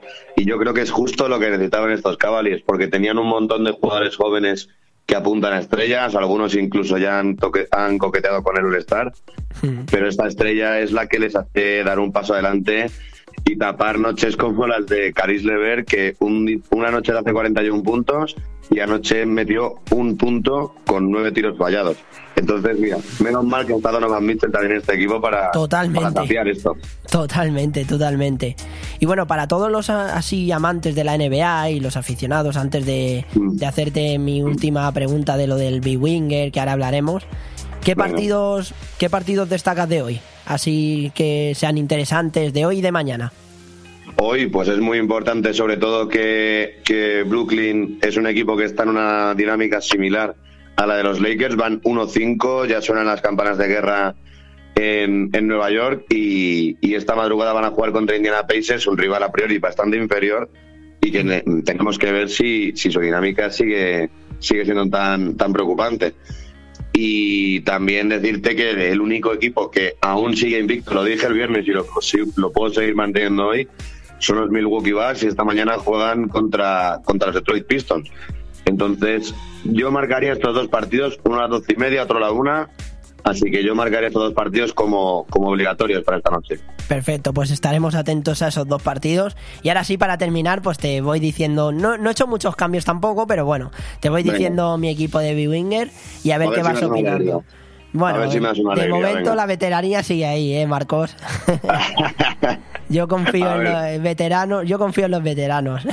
Claro, Tengo- tú sabes que los que llevan mucho tiempo ahí saben que saben jugar a esto. tal cual, tal cual. de, Ar- de Aaron Fox, Kyle Lowry, Bien. Jalen Nowell, eh, Jordan Goodwin, Sadik Bey, Robert Covington, que me pone que ahora está lesionado. eh, Vale. Cedi Osman, Maxi Kleber, Kawhi Leonard, Nick Richards, Steven Adams y Mason Plumley. Tampoco ha habido mucho cambio, sinceramente. No me desagrada, ¿eh? Sadik Bey además esta noche creo que te ha hecho 28 puntos más o menos, por ¿Quién, ahí me quién? quiere sonar, ¿no? ¿Quién? Sadik, Sadik Bey me has podido decir, ¿no? Sadik Bey, sí. Eh, Ese me suena que ha hecho 20 y pico puntos esta madrugada. Y quién más, quién más. Eh, saco Kyle Lowry más o menos, está un poquillo irregular, pero te empieza ya a carburar un poquito. Hmm. Así que no me desagrada. Hay un par de nombres que son totalmente random y sabes. hay- Pero por lo general, te está haciendo buenos números. Jalen Nowell también está jugando bastante bien, es uno de los tapados de Minnesota, Hmm. que dentro de la temporada un poco regulera, y es que además estaba claro que iban a estar eh, eh, bajo, bajo el ojo del huracán por el traspaso de Gobert, pues dentro de eso Jalen Nowell eh, no está jugando del todo mal, promedia casi 13 puntos por partido.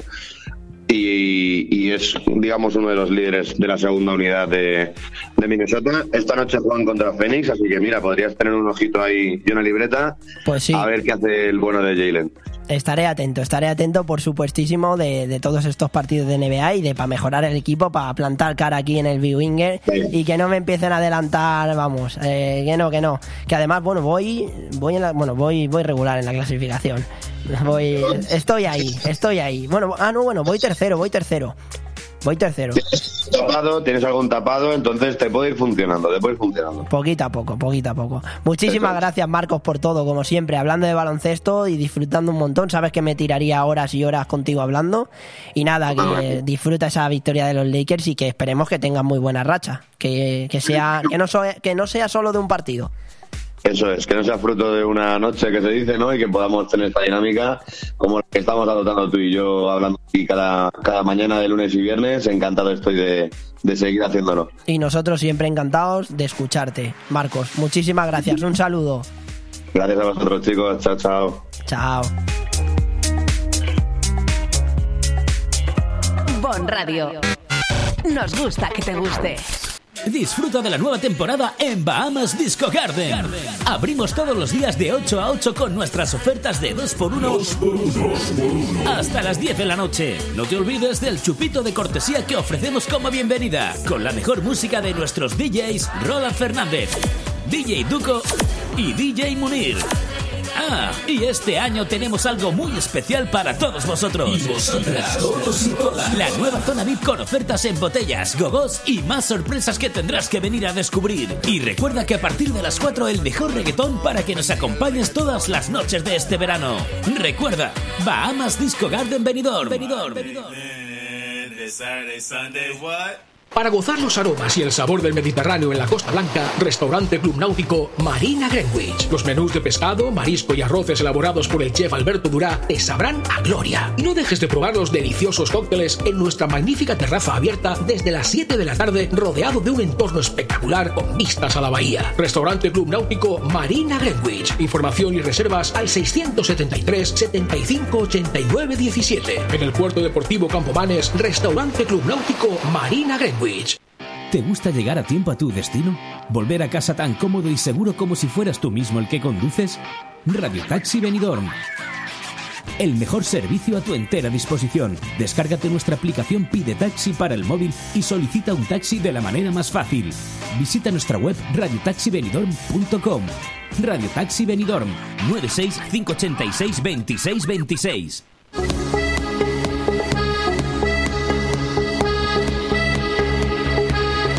Aire Fresco Deportivo. Todos los lunes y viernes, la actualidad deportiva de 12 a 14 horas, de la mano de Joan Cintas.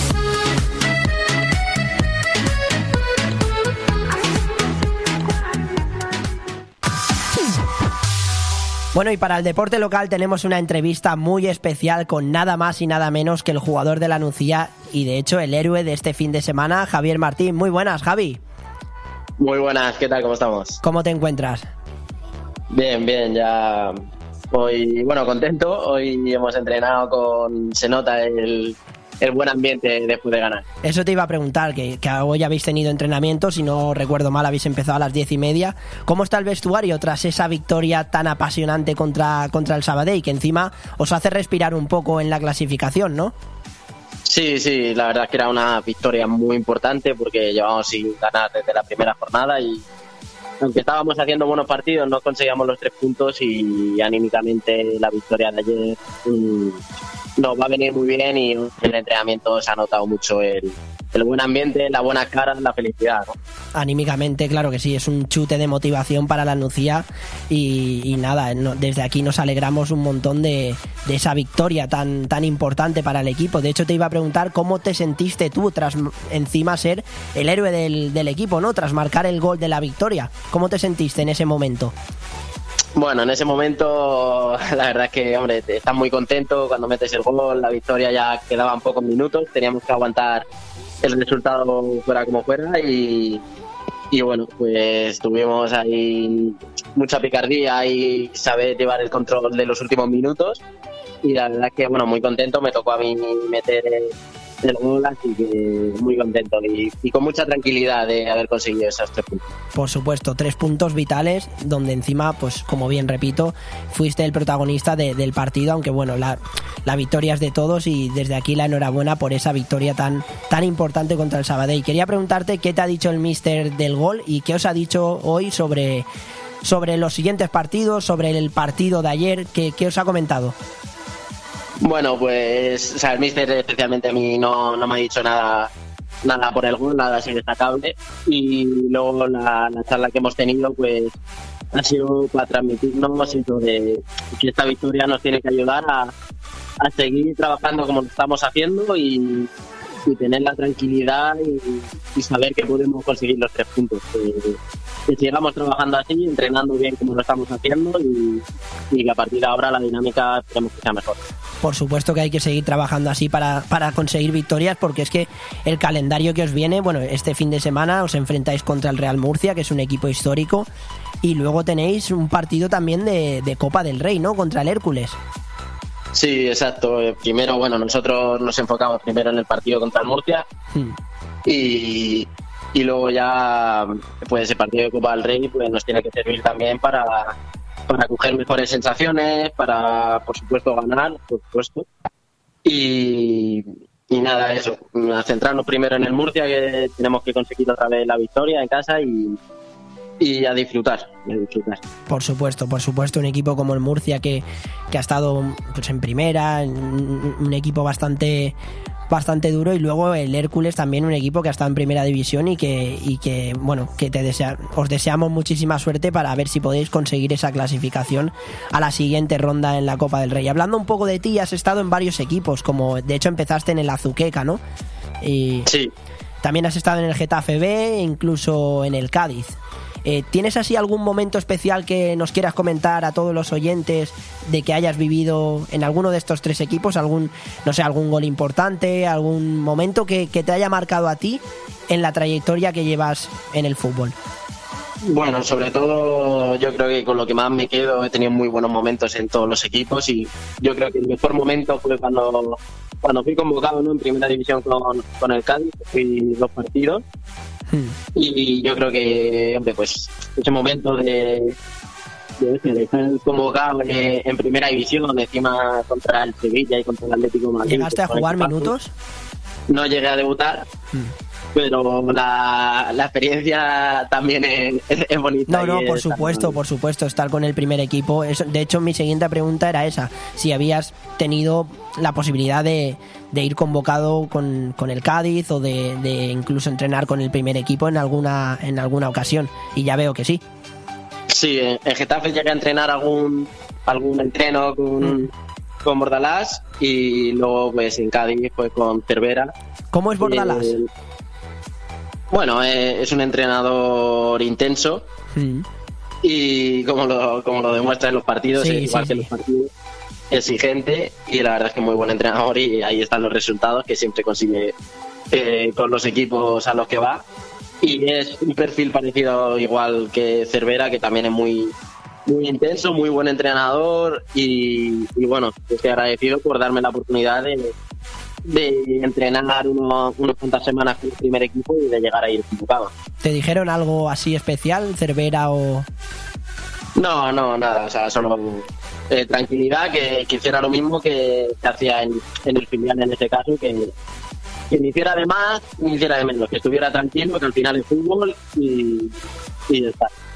Bueno, una trayectoria la verdad que bastante buena y tener la oportunidad de ir convocado con el, con el Cádiz eh, y entrenar con el Getafe pues es algo a destacar, ¿no? Quería preguntarte, es una pregunta que siempre suelo hacer y me gusta hacerla porque siempre consigo sacar cosas. Si tú tienes algún tipo de ritual antes de, salir al terreno de juego, ¿tienes algún tipo de manía o sueles escuchar alguna canción en concreto a lo mejor eh, que, te- que te motive o que te llene o- o algo especial? No, especialmente no, lo único que sí escucho es pues, música así más, más movidita, más entretenida para como animarme.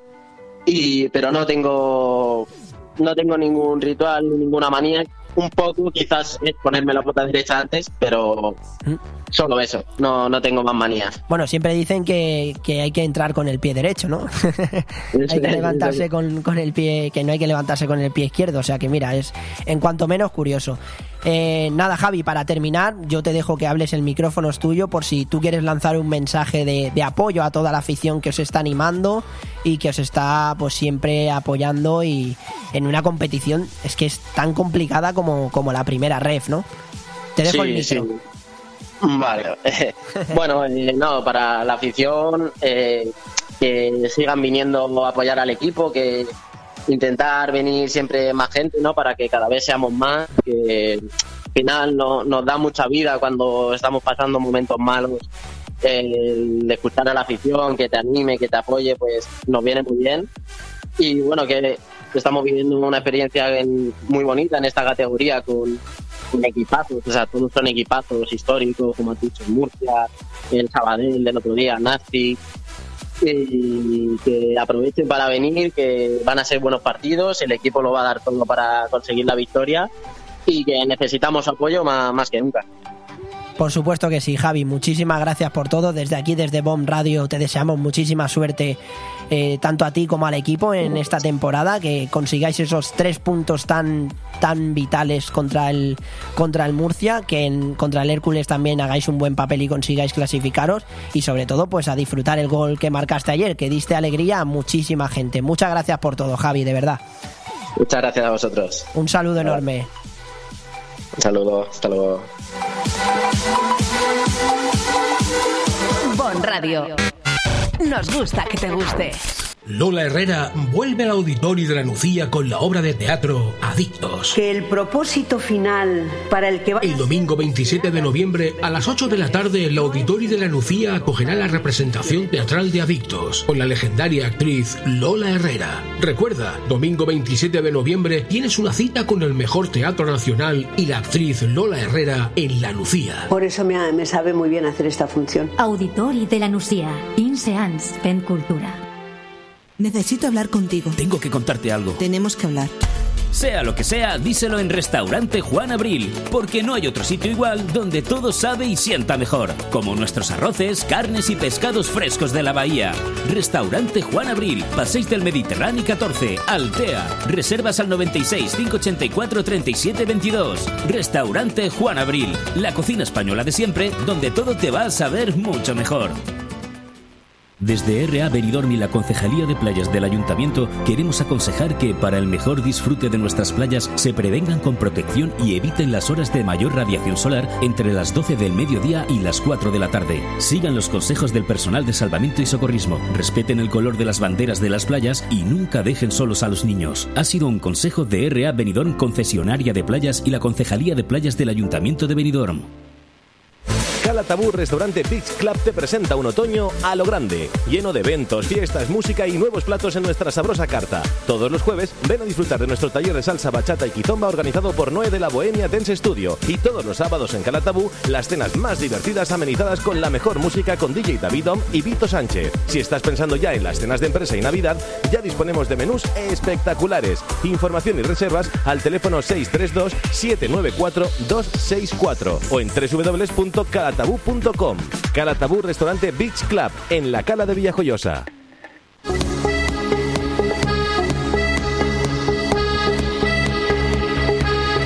Aire Fresco Deportivo. Todos los lunes y viernes, la actualidad deportiva de 12 a 14 horas, de la mano de Joan Cintas.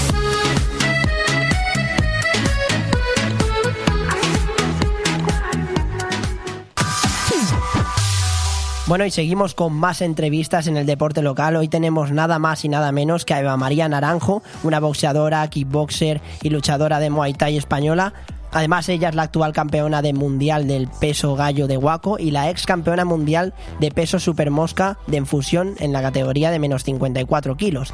También es la ex campeona internacional del peso gallo del WBC. Muy buenas, Eva.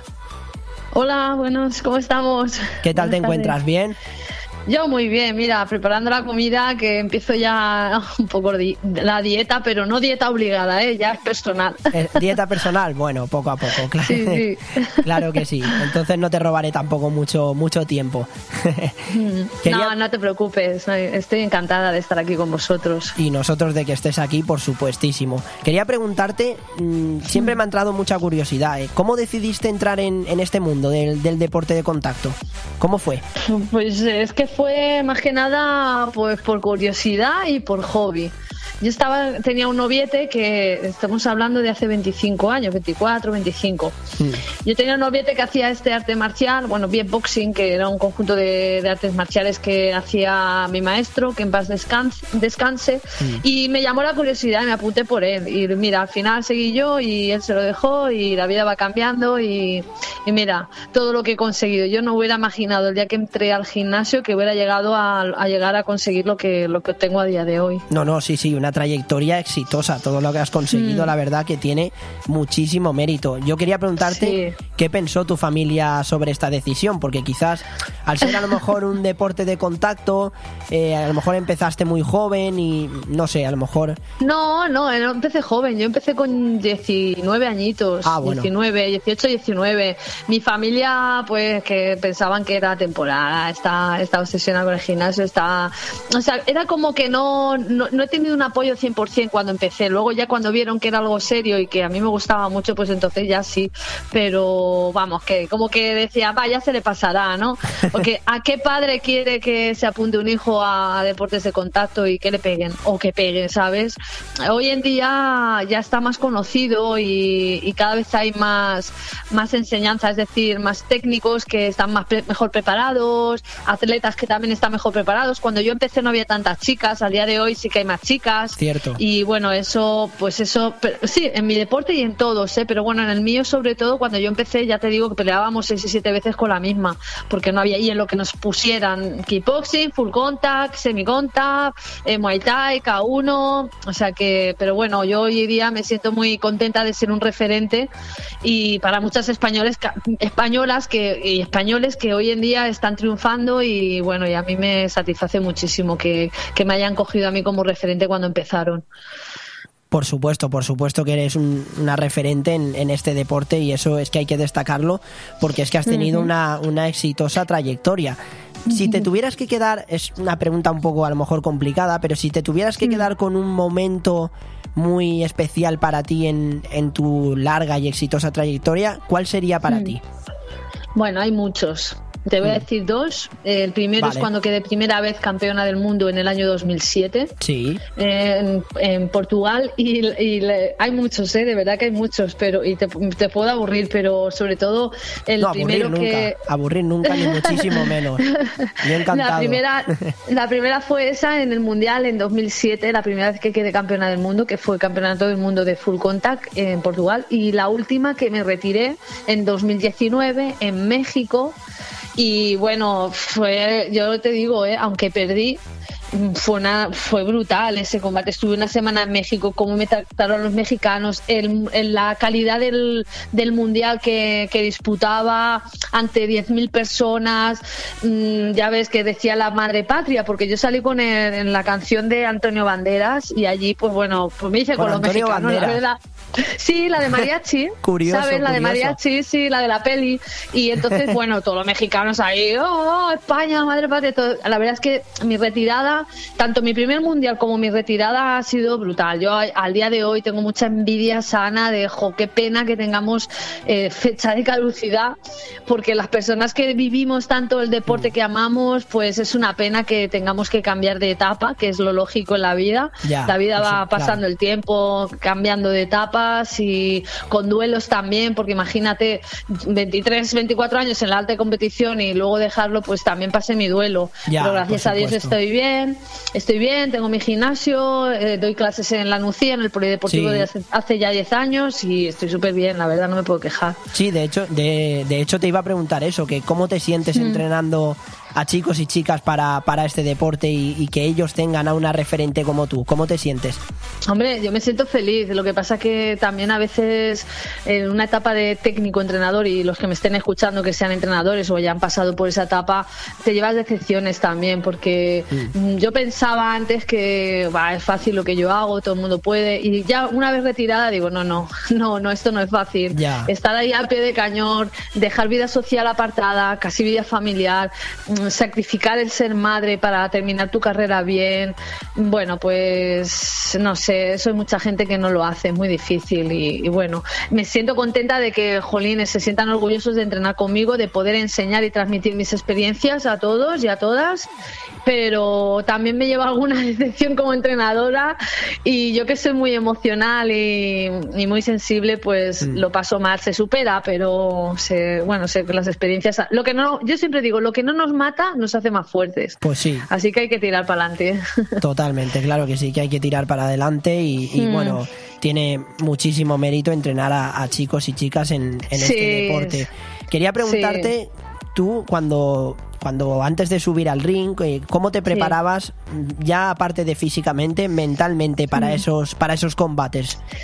Mira, cada atleta, cada deportista o cada competidor tiene sus manías. Y Mm. yo ya en una etapa ya, como decía, dices, profesionalmente, yo tenía mis manías como no me gustaba que me hablaran antes de, o sea, dos horas previas Mm. al combate, yo ya tenía mi, mi alimentación, mi dietista y todo, pero no me gustaba que me abrazaran, que me comieran la bola, que me vinieran a hablar. Yo, era como que mi energía era para el combate. ¿Sabes? Y, y me preparaba así mentalmente, visualizando el combate, visualizando lo que quería hacer y, y visualizando del que, que iba a salir todo bien. Que no, porque siempre tienes, no es miedo, es respeto, ¿sabes? Estamos hablando de un deporte de contacto que te pueden pegar una hostia hablando mal y te pueden pegar un puñetazo o una patada y, y, y noquearte. Entonces, siempre, aparte de ir en las mejores condiciones físicas preparadas y mentales y, y de peso y de todo, pues bueno, intentaba eso, que en, que en mi vestuario nadie estuviera, estar yo solamente ahí concentrada con mi música y, y a salir a- y a disfrutar y hacer el trabajo. ¿Qué, qué música te solías poner antes de salir al ring? Bueno, un poquito, Si se puede un poquito saber. de todo, sí, claro, un poquito de todo, pero siempre me motivaba mucho Offspring, Linkin Park, Mm. eh, música más así alternativa y rock y bueno, alguna vez también me había me he puesto eh, Coldplay, U2, me gustan muchísimo los grupos así, pero bueno, que no tengo Sí, que no hay un grupo específico ni nada. Sí, que- sí, que pero bueno, música que sí, pero música que me activara, ¿sabes? No de A mí dormir. me ha sorprendido muchísimo lo de lo de Antonio Banderas, la verdad. O sea, me acabas de Sí. dejar, lo estaba No, este año- recordando y me estaba quedando alucinando. Allí en México se vive, se vive, ¿cómo lo viviste? Se vivió, eh, Ah, hombre, hay muy buen ambiente. piensa- Claro, piensa que allí, aquí el fútbol hay muy buen ambiente, ¿verdad? Pues allí en el boxeo hay muy buen ambiente porque es deporte casi nacional allí y pff, imagínatelo, la gente allí es normal que vaya un niño a hacer boxeo al gimnasio, como aquí en España vemos normal que el niño quiera hacer fútbol. Y entonces, pues a mí me trataron muy bien, ya te digo, la experiencia fue brutal.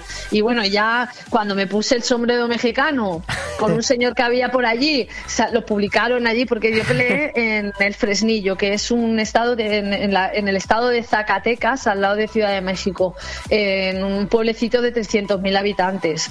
Y bueno, yo iba andando por la calle, me sentía una famosa y me decía a mis compañeros, disfruta, disfruta, que cuando llegues a España no te va a recibir ni el tato, ¿sabes?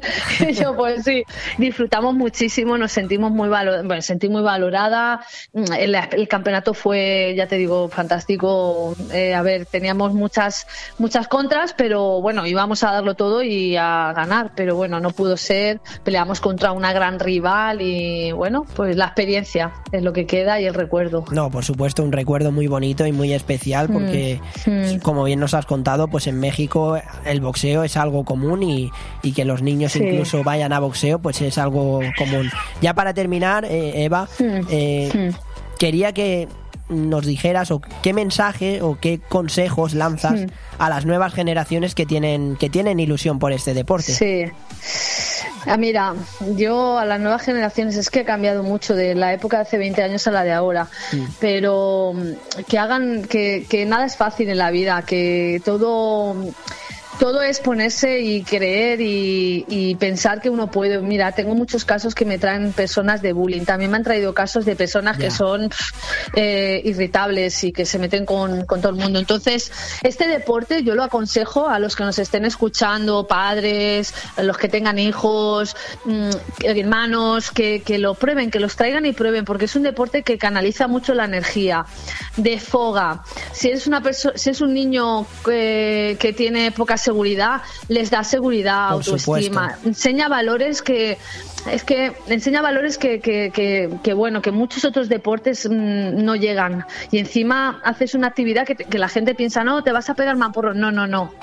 Vamos a aprender a defendernos y a ponernos fuertes físicamente. El que quiera luego el, el apartado de competición o el que quiera luego mm, simplemente por hobby que el 80% practica por hobby pasarlo bien y ponerse fuerte. Y, y nada, ese es el mensaje que mando a todas las nuevas generaciones, que si les gusta el Muay Thai, el boxeo, que miren un buen gimnasio, que prueben y bueno, que disfruten, que es un arte marcial el Muay Thai, que es en lo que yo tengo el gimnasio, Eh, es un arte marcial milenaria muy bonita que enseña mucho respeto, muchos valores para tanto para los pequeños desde 6, 7 años hasta nosotros los adultos. Por supuesto, pues Eva, animamos a todos a que a que se apunten sobre todo a tu gimnasio, claro que sí, y que vayan allí. Y nada, muchísimas gracias por todo, por la entrevista, ha sido un placer Sí. hablar contigo.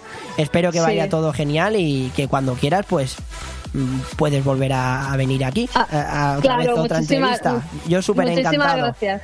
Muchísimas gracias, Joel, y muchísimas Joan, gracias Joan. a Joan, ah, Joan, No te preocupes, Joan. no te preocupes, no pasa nada. Muchísimas gracias, Joan, y, y nada, muchas gracias a todo el equipo. Y bueno, ya, ya hablaremos en otro momento, pero el que quiera mm, conocerme o que quiera Hombre, venir a ver una clase de las mías, está en el, estoy en el Polideportivo de la Nucía, en la, en la ciudad deportiva Camilo Cano, y en Benidorm estoy en la avenida Callosa en Sarriá, es la paralela a la avenida Ardá. Entonces, el que quiera y tenga curiosidad, pues yo encantada de recibirlos, ¿vale? Perfecto, pues ya la habéis escuchado todos. Muchísimas gracias, Eva. Muchas- Un saludo. Gracias a vosotros, Un un, abrazo, gracias, abrazo. gracias. Bon Radio. Nos gusta que te guste. Muchísimas gracias a Eva por esta especial entrevista. La verdad es que ha sido un placer hablar con ella y, sobre todo motivar a, a todos esos jóvenes que quieren entrar en este mundo del deporte de contacto, que creo que es un de- son deportes que dan muchísimos valores. Nosotros vamos a seguir hablando del deporte local porque hay que hablar de que el balonmano venidor cayó en la pista del Granollers luchando hasta el final. Fue el partido correspondiente a la octava jornada que enfrentaba a dos equipos que venían de jugar competición europea el pasado martes. El venidor jugó contra el Fresburg y que finalizaba con la victoria de los locales por 32 a 28, al llegar al tramo final cometiendo mm, menos errores. Fue una primera parte muy igualada, con intercambio de golpes, pero los de, Far- los de Fernando Latorre atacaban casi todo el partido con siete jugadores dejando la puerta vacía y le sacaban buen rendimiento ya que los locales incluso no sacaban muchísimo rédito de esas pérdidas de los visitantes. Con todo esto se consiguió llegar al ecuador del partido con un buen 14 a 15. La segunda parte incluso arrancó bastante bien y se podía mantener las mínimas ventajas hasta que se encadenaron una serie de pérdidas que los locales pues no desaprovecharon para coger una ventaja máxima de dos goles. Mm, Luego eh, los benidormenses sí que consiguieron empatar el partido, pero unas acciones que no fueron del todo buenas dejaron al equipo en inferioridad y permitían a los locales volver a ampliar su ventaja. Y al final, el resultado final para el balonmano de Benidorm fue una derrota de 32 a 28 que recibirá este martes a las 9 menos cuarto al equipo islandés del Valur, en lo que será su estreno como local en esta emocionante fase de grupos. Así que yo, desde aquí, desde Bomb Radio, animo a todo el mundo a ir al pabellón porque va a ser un partido apasionante. Segunda jornada y primer partido marcado en rojo para los locales, ya que en teoría los, lo escuchamos de, de primera mano de algunos jugadores como de Iván Rodríguez, nos dijeron que mm, es uno de los rivales más parejos de este grupo, el Valur, ¿no? Y veremos a ver qué es lo que pasa porque en Europa no te puedes fiar de ningún rival, pero desde aquí les, deseamos muchísima suerte al equipo y a todos los jugadores para que consigan esa victoria tan importante en la fase de grupos de Europa martes a las 9 menos cuarto y con la dirección de los colegiados daneses Jesper Kirkholm y Henrik Mortensen. Y nada, hay que destacar el voleibol masculino y femenino, el cuarto triunfo consecutivo del Servigroup Benidorm que le aupa el liderato de la Superliga 2 masculina tras superar a la Extremadura Cáceres en el tie break. El encuentro eh, se fue la cuarta jornada de, de esta liga y fue una victoria pues apasionante para, para, el, para el voleibol venidor por 2 a 3 ante un equipo como el Extremadura Cáceres. El encuentro fue como las previsiones estaban marcadas en el calendario, un partido bastante complicado por la entidad del rival y al equipo la verdad es que le costó bastante y su rival se impuso incluso en el primer set con un cómodo 25-18.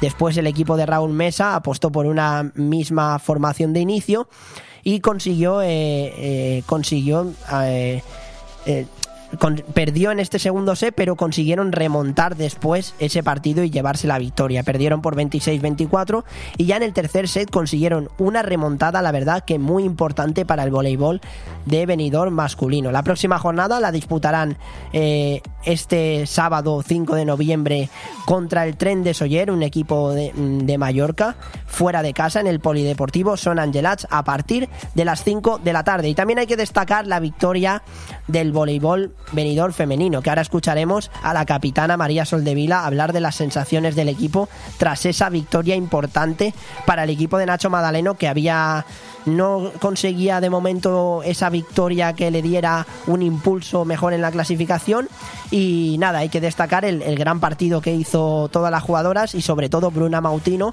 que consiguió 19 puntos y fue la máxima anotadora del encuentro. Con este triunfo las benidormenses se colocan cuartas en la clasificación y esta victoria pues es una inyección de auténtica confianza que supuso que el segundo set fuera un auténtico monólogo de las chicas del Benidorm. Hay que felicitar tanto al equipo masculino como al femenino por estas victorias tan importantes. La próxima jornada del equipo voleibol femenino será como visitante ante el Covirán Atarfe, partido que se disputará el próximo sábado 5 de noviembre en el pabellón 1 de mayo a partir de las 6 de la tarde. Y de esto ha hablado también la capitana María Soldevila sobre eh, las sensaciones del, del, del equipo tras esa victoria importante y de ese próximo partido contra, contra el Atarfe. Y esto es lo que ha dicho la capitana. Bueno, pues en la tarde de ayer domingo conseguimos nuestra segunda victoria en las cuatro jornadas que llevamos de liga contra el Club Voleibol Valencia. Conseguimos la victoria por un contundente 3-0. Estamos muy contentas, tuvimos unas sensaciones muy buenas durante todo el encuentro, puesto que preveíamos un partido mm, mucho más complicado, pero Am, tuvimos, como ya he comentado, unas sensaciones muy buenas durante todo el partido. Desarrollamos un juego del cual estamos orgullosas. Y, y nada, con la mirada puesta en la semana que viene, que viajamos a, a la localidad de Atarfe, en Granada, y deseando continuar como mínimo con el nivel desarrollado en este partido y, por qué no, seguir mejorando para, para escalar posiciones. Muchísimas gracias María, muchísima suerte para ese próximo partido. Re- os recuerdo que María estuvo aquí hablando con nosotros en vivo y en directo presencialmente, que nos estuvo comentando las sensaciones antes de empezar la temporada y de momento pues con esta victoria consiguen respirar y consiguen tener ese chute de motivación tan importante para el equipo. Nos vamos al fútbol, hay que hablar de que la Altea ganó 2-1 al Alfaz del Pi en la primera regional valenciana en el grupo 7 y se queda octavo en la clasificación. Su siguiente rival será el Campello el próximo 6 de noviembre fuera de casa. Y la Nucía tenemos un audio muy especial de cómo se vivió esa celebración dentro del vestuario. Venció por 1-0 ante, ante el Sabadell con un gol de Javier Martín. Javier Martín que ha estado con nosotros hoy hablando y nos ha estado comentando las sensaciones del equipo tras esa victoria, cómo han estado hoy en el entrenamiento y da oxígeno al equipo en la primera ref. Así que vamos a escuchar cómo, cómo, se, cómo se vivió esa victoria tan importante para el equipo de la Nucía contra el Sabadell.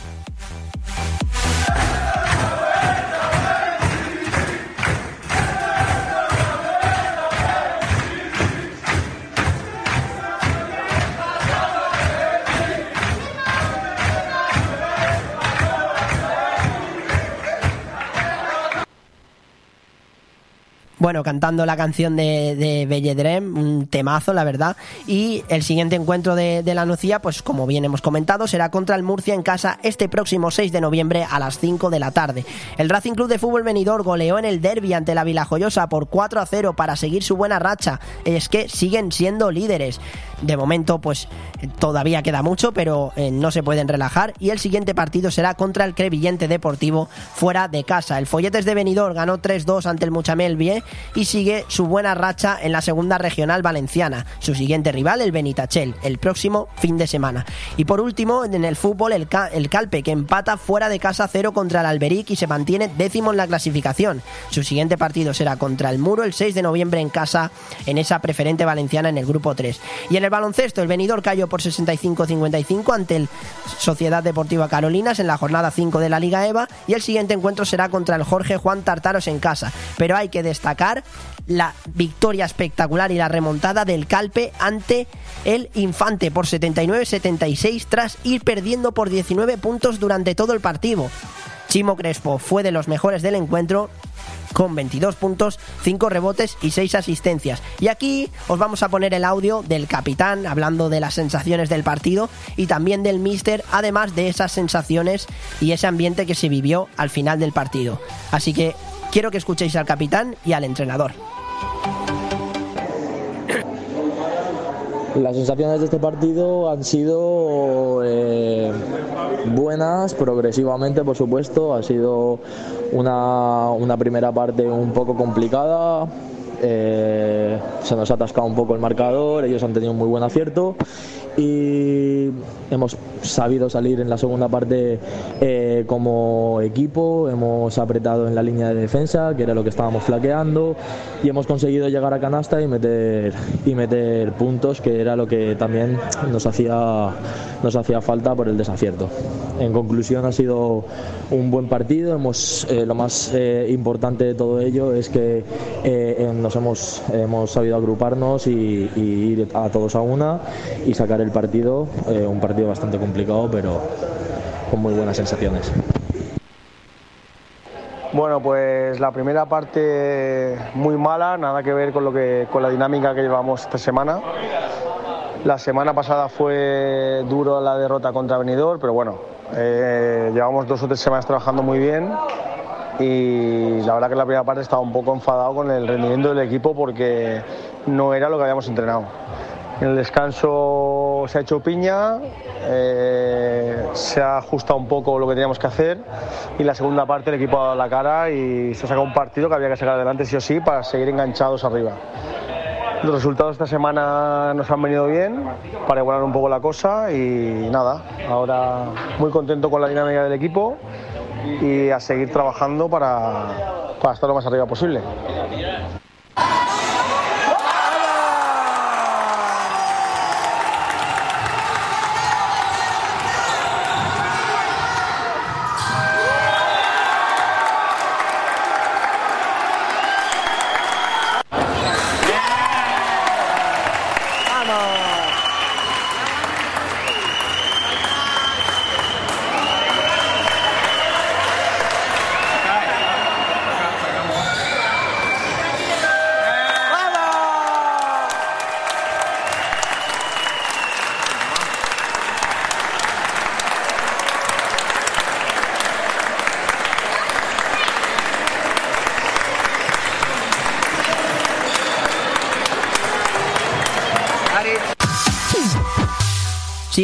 Grita vamos al final soy yo, ¿eh?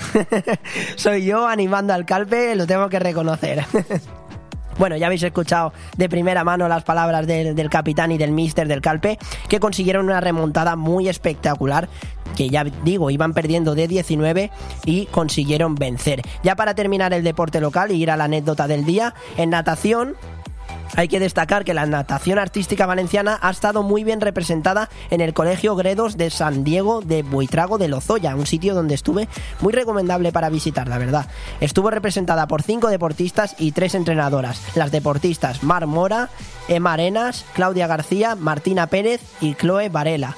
De Marc Mora del Water Benidorm y las demás del, Atla- del Atlantis Syncro y las entrenadoras Antia Arias, Alba Galán y Lucía Sánchez. Hacemos una pequeñita pausa, pero no te vayas porque queda lo mejor del programa. Esa anécdota del día, el MVP de la jornada y ese final tan espeluznante por las vísperas de Halloween.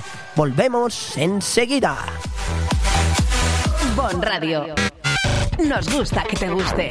Hotel Meliá Benidorm, un paraíso tropical en la ciudad de los rascacielos. El Hotel Meliá Benidorm recoge la esencia dinámica y alegre de este destino de vacaciones por excelencia, creando un rincón tropical en plena Costa Blanca. Además del perfecto destino de vacaciones, es un excelente hotel de negocios, celebraciones y eventos. Ven a visitarnos y descubre nuestro exclusivo y selecto concepto de level lleno de comodidades. O déjate mimar por nuestras especialistas en nuestro Wellness Center con los más innovadores tratamientos de belleza y Hotel Meliá Benidorm. Cuando decides que quieres comprar o vender una vivienda, suelen surgir muchas dudas, cuestiones que en ocasiones necesitan de profesionales. Si quieres comprar o vender una vivienda, confía en profesionales con muchos años de experiencia. Confía en Grupo Rojisa. Con oficinas en Benidorm y Callosa, contacte con nosotros en el 672 20 26 36 o visita nuestro portal inmobiliario www.rojisa.com. Grupo Rojisa. Estamos para ayudarte. Si has tenido un golpe, no pasa nada.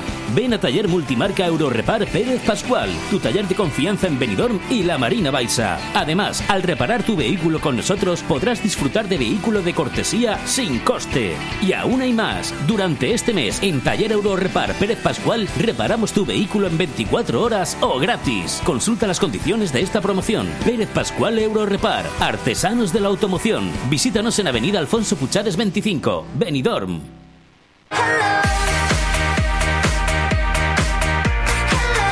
Y hoy tenemos la anécdota del día en el deporte, contada por Joan Cintas Rodríguez.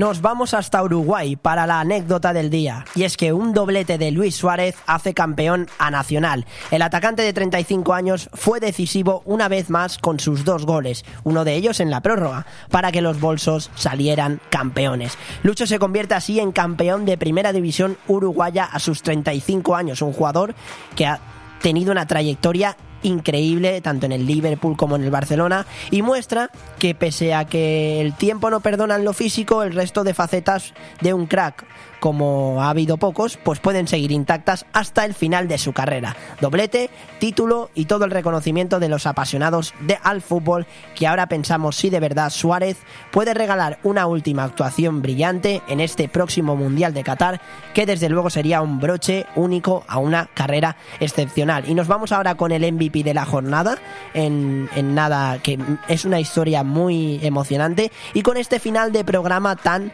apasionante, con esas vísperas de Halloween que ya estáis ya estáis preparando las chucherías para tocar en las puertas para el truco trato así que vamos con el MVP de la jornada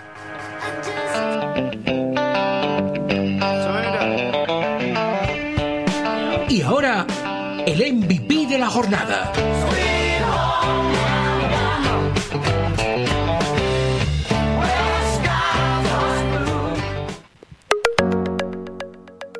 Francisco Gasín Nozi es un joven músico jerezano que reside en Reino Unido.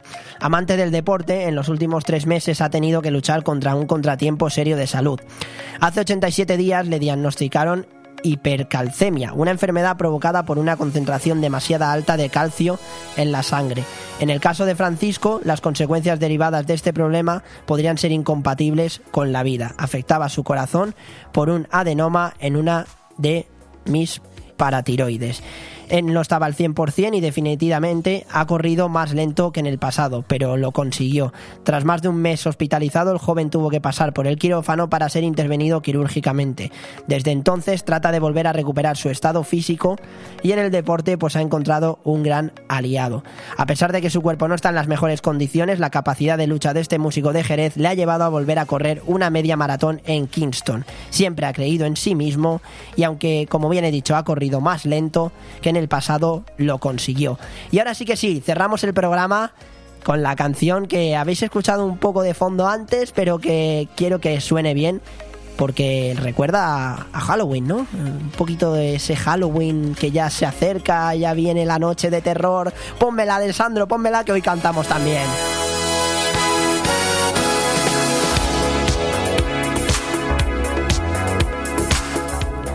Qué temazo, Michael Jackson, un cantante histórico, una leyenda del pop y una canción que claro nos recuerda a ese Halloween tan terrorífico que se, que se viene esta noche y que mañana es el día de todos los santos.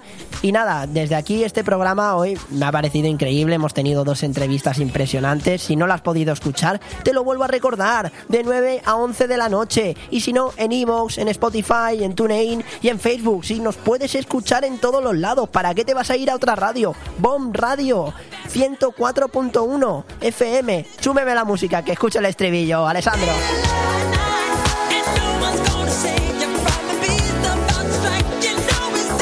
Thriller, thriller night, na na na na na na na na na na qué temazo, chicos. Es que qué mejor forma de despedir este especial programa 31 de octubre, que se acerca Halloween.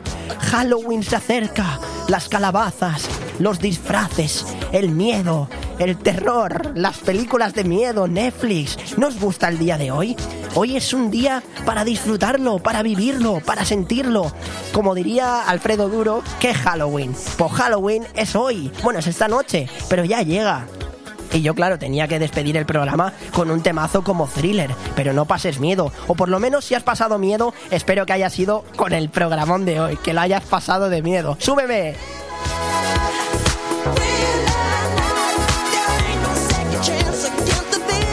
¿Cómo hacía Michael Jackson? Hacía ¡au! ¿No? Cantaba así ¡au! A mí, bueno, me sale un poco regular, lo iré practicando poco a poco. Thriller, thriller, tonight. Es que me encanta cantar, os lo digo en serio. Yo creo que muchos programas los voy a despedir así cantando, que queda súper guay, ¿eh? Nada, en serio, espero que hayas disfrutado de este programón de todo el deporte que hemos tenido hoy, nacional, deporte local. Hemos tenido entrevistas con el jugador de la Nucilla, con Eva María Naranjo. ¿Qué, ¿Para qué quieres más? Quédate aquí en Bomb Radio. Tin, tin, tin. Param, pam, pam, pam, pam. Thriller, Michael Jackson, el mejor cantante de la historia. ¿A que sí, Alessandro? Un grande, un grandísimo. Michael Jackson, uno de los grandes, por supuesto, por supuesto que sí. Muchísimas gracias por todo. La verdad es que ha sido un placer, como siempre, hacer estos programas y que lo hayas disfrutado conmigo. Y para terminar, pues subimos un poquito la canción ahora en nada y menos. El viernes nos volvemos a ver. Chao, disfrutar Halloween.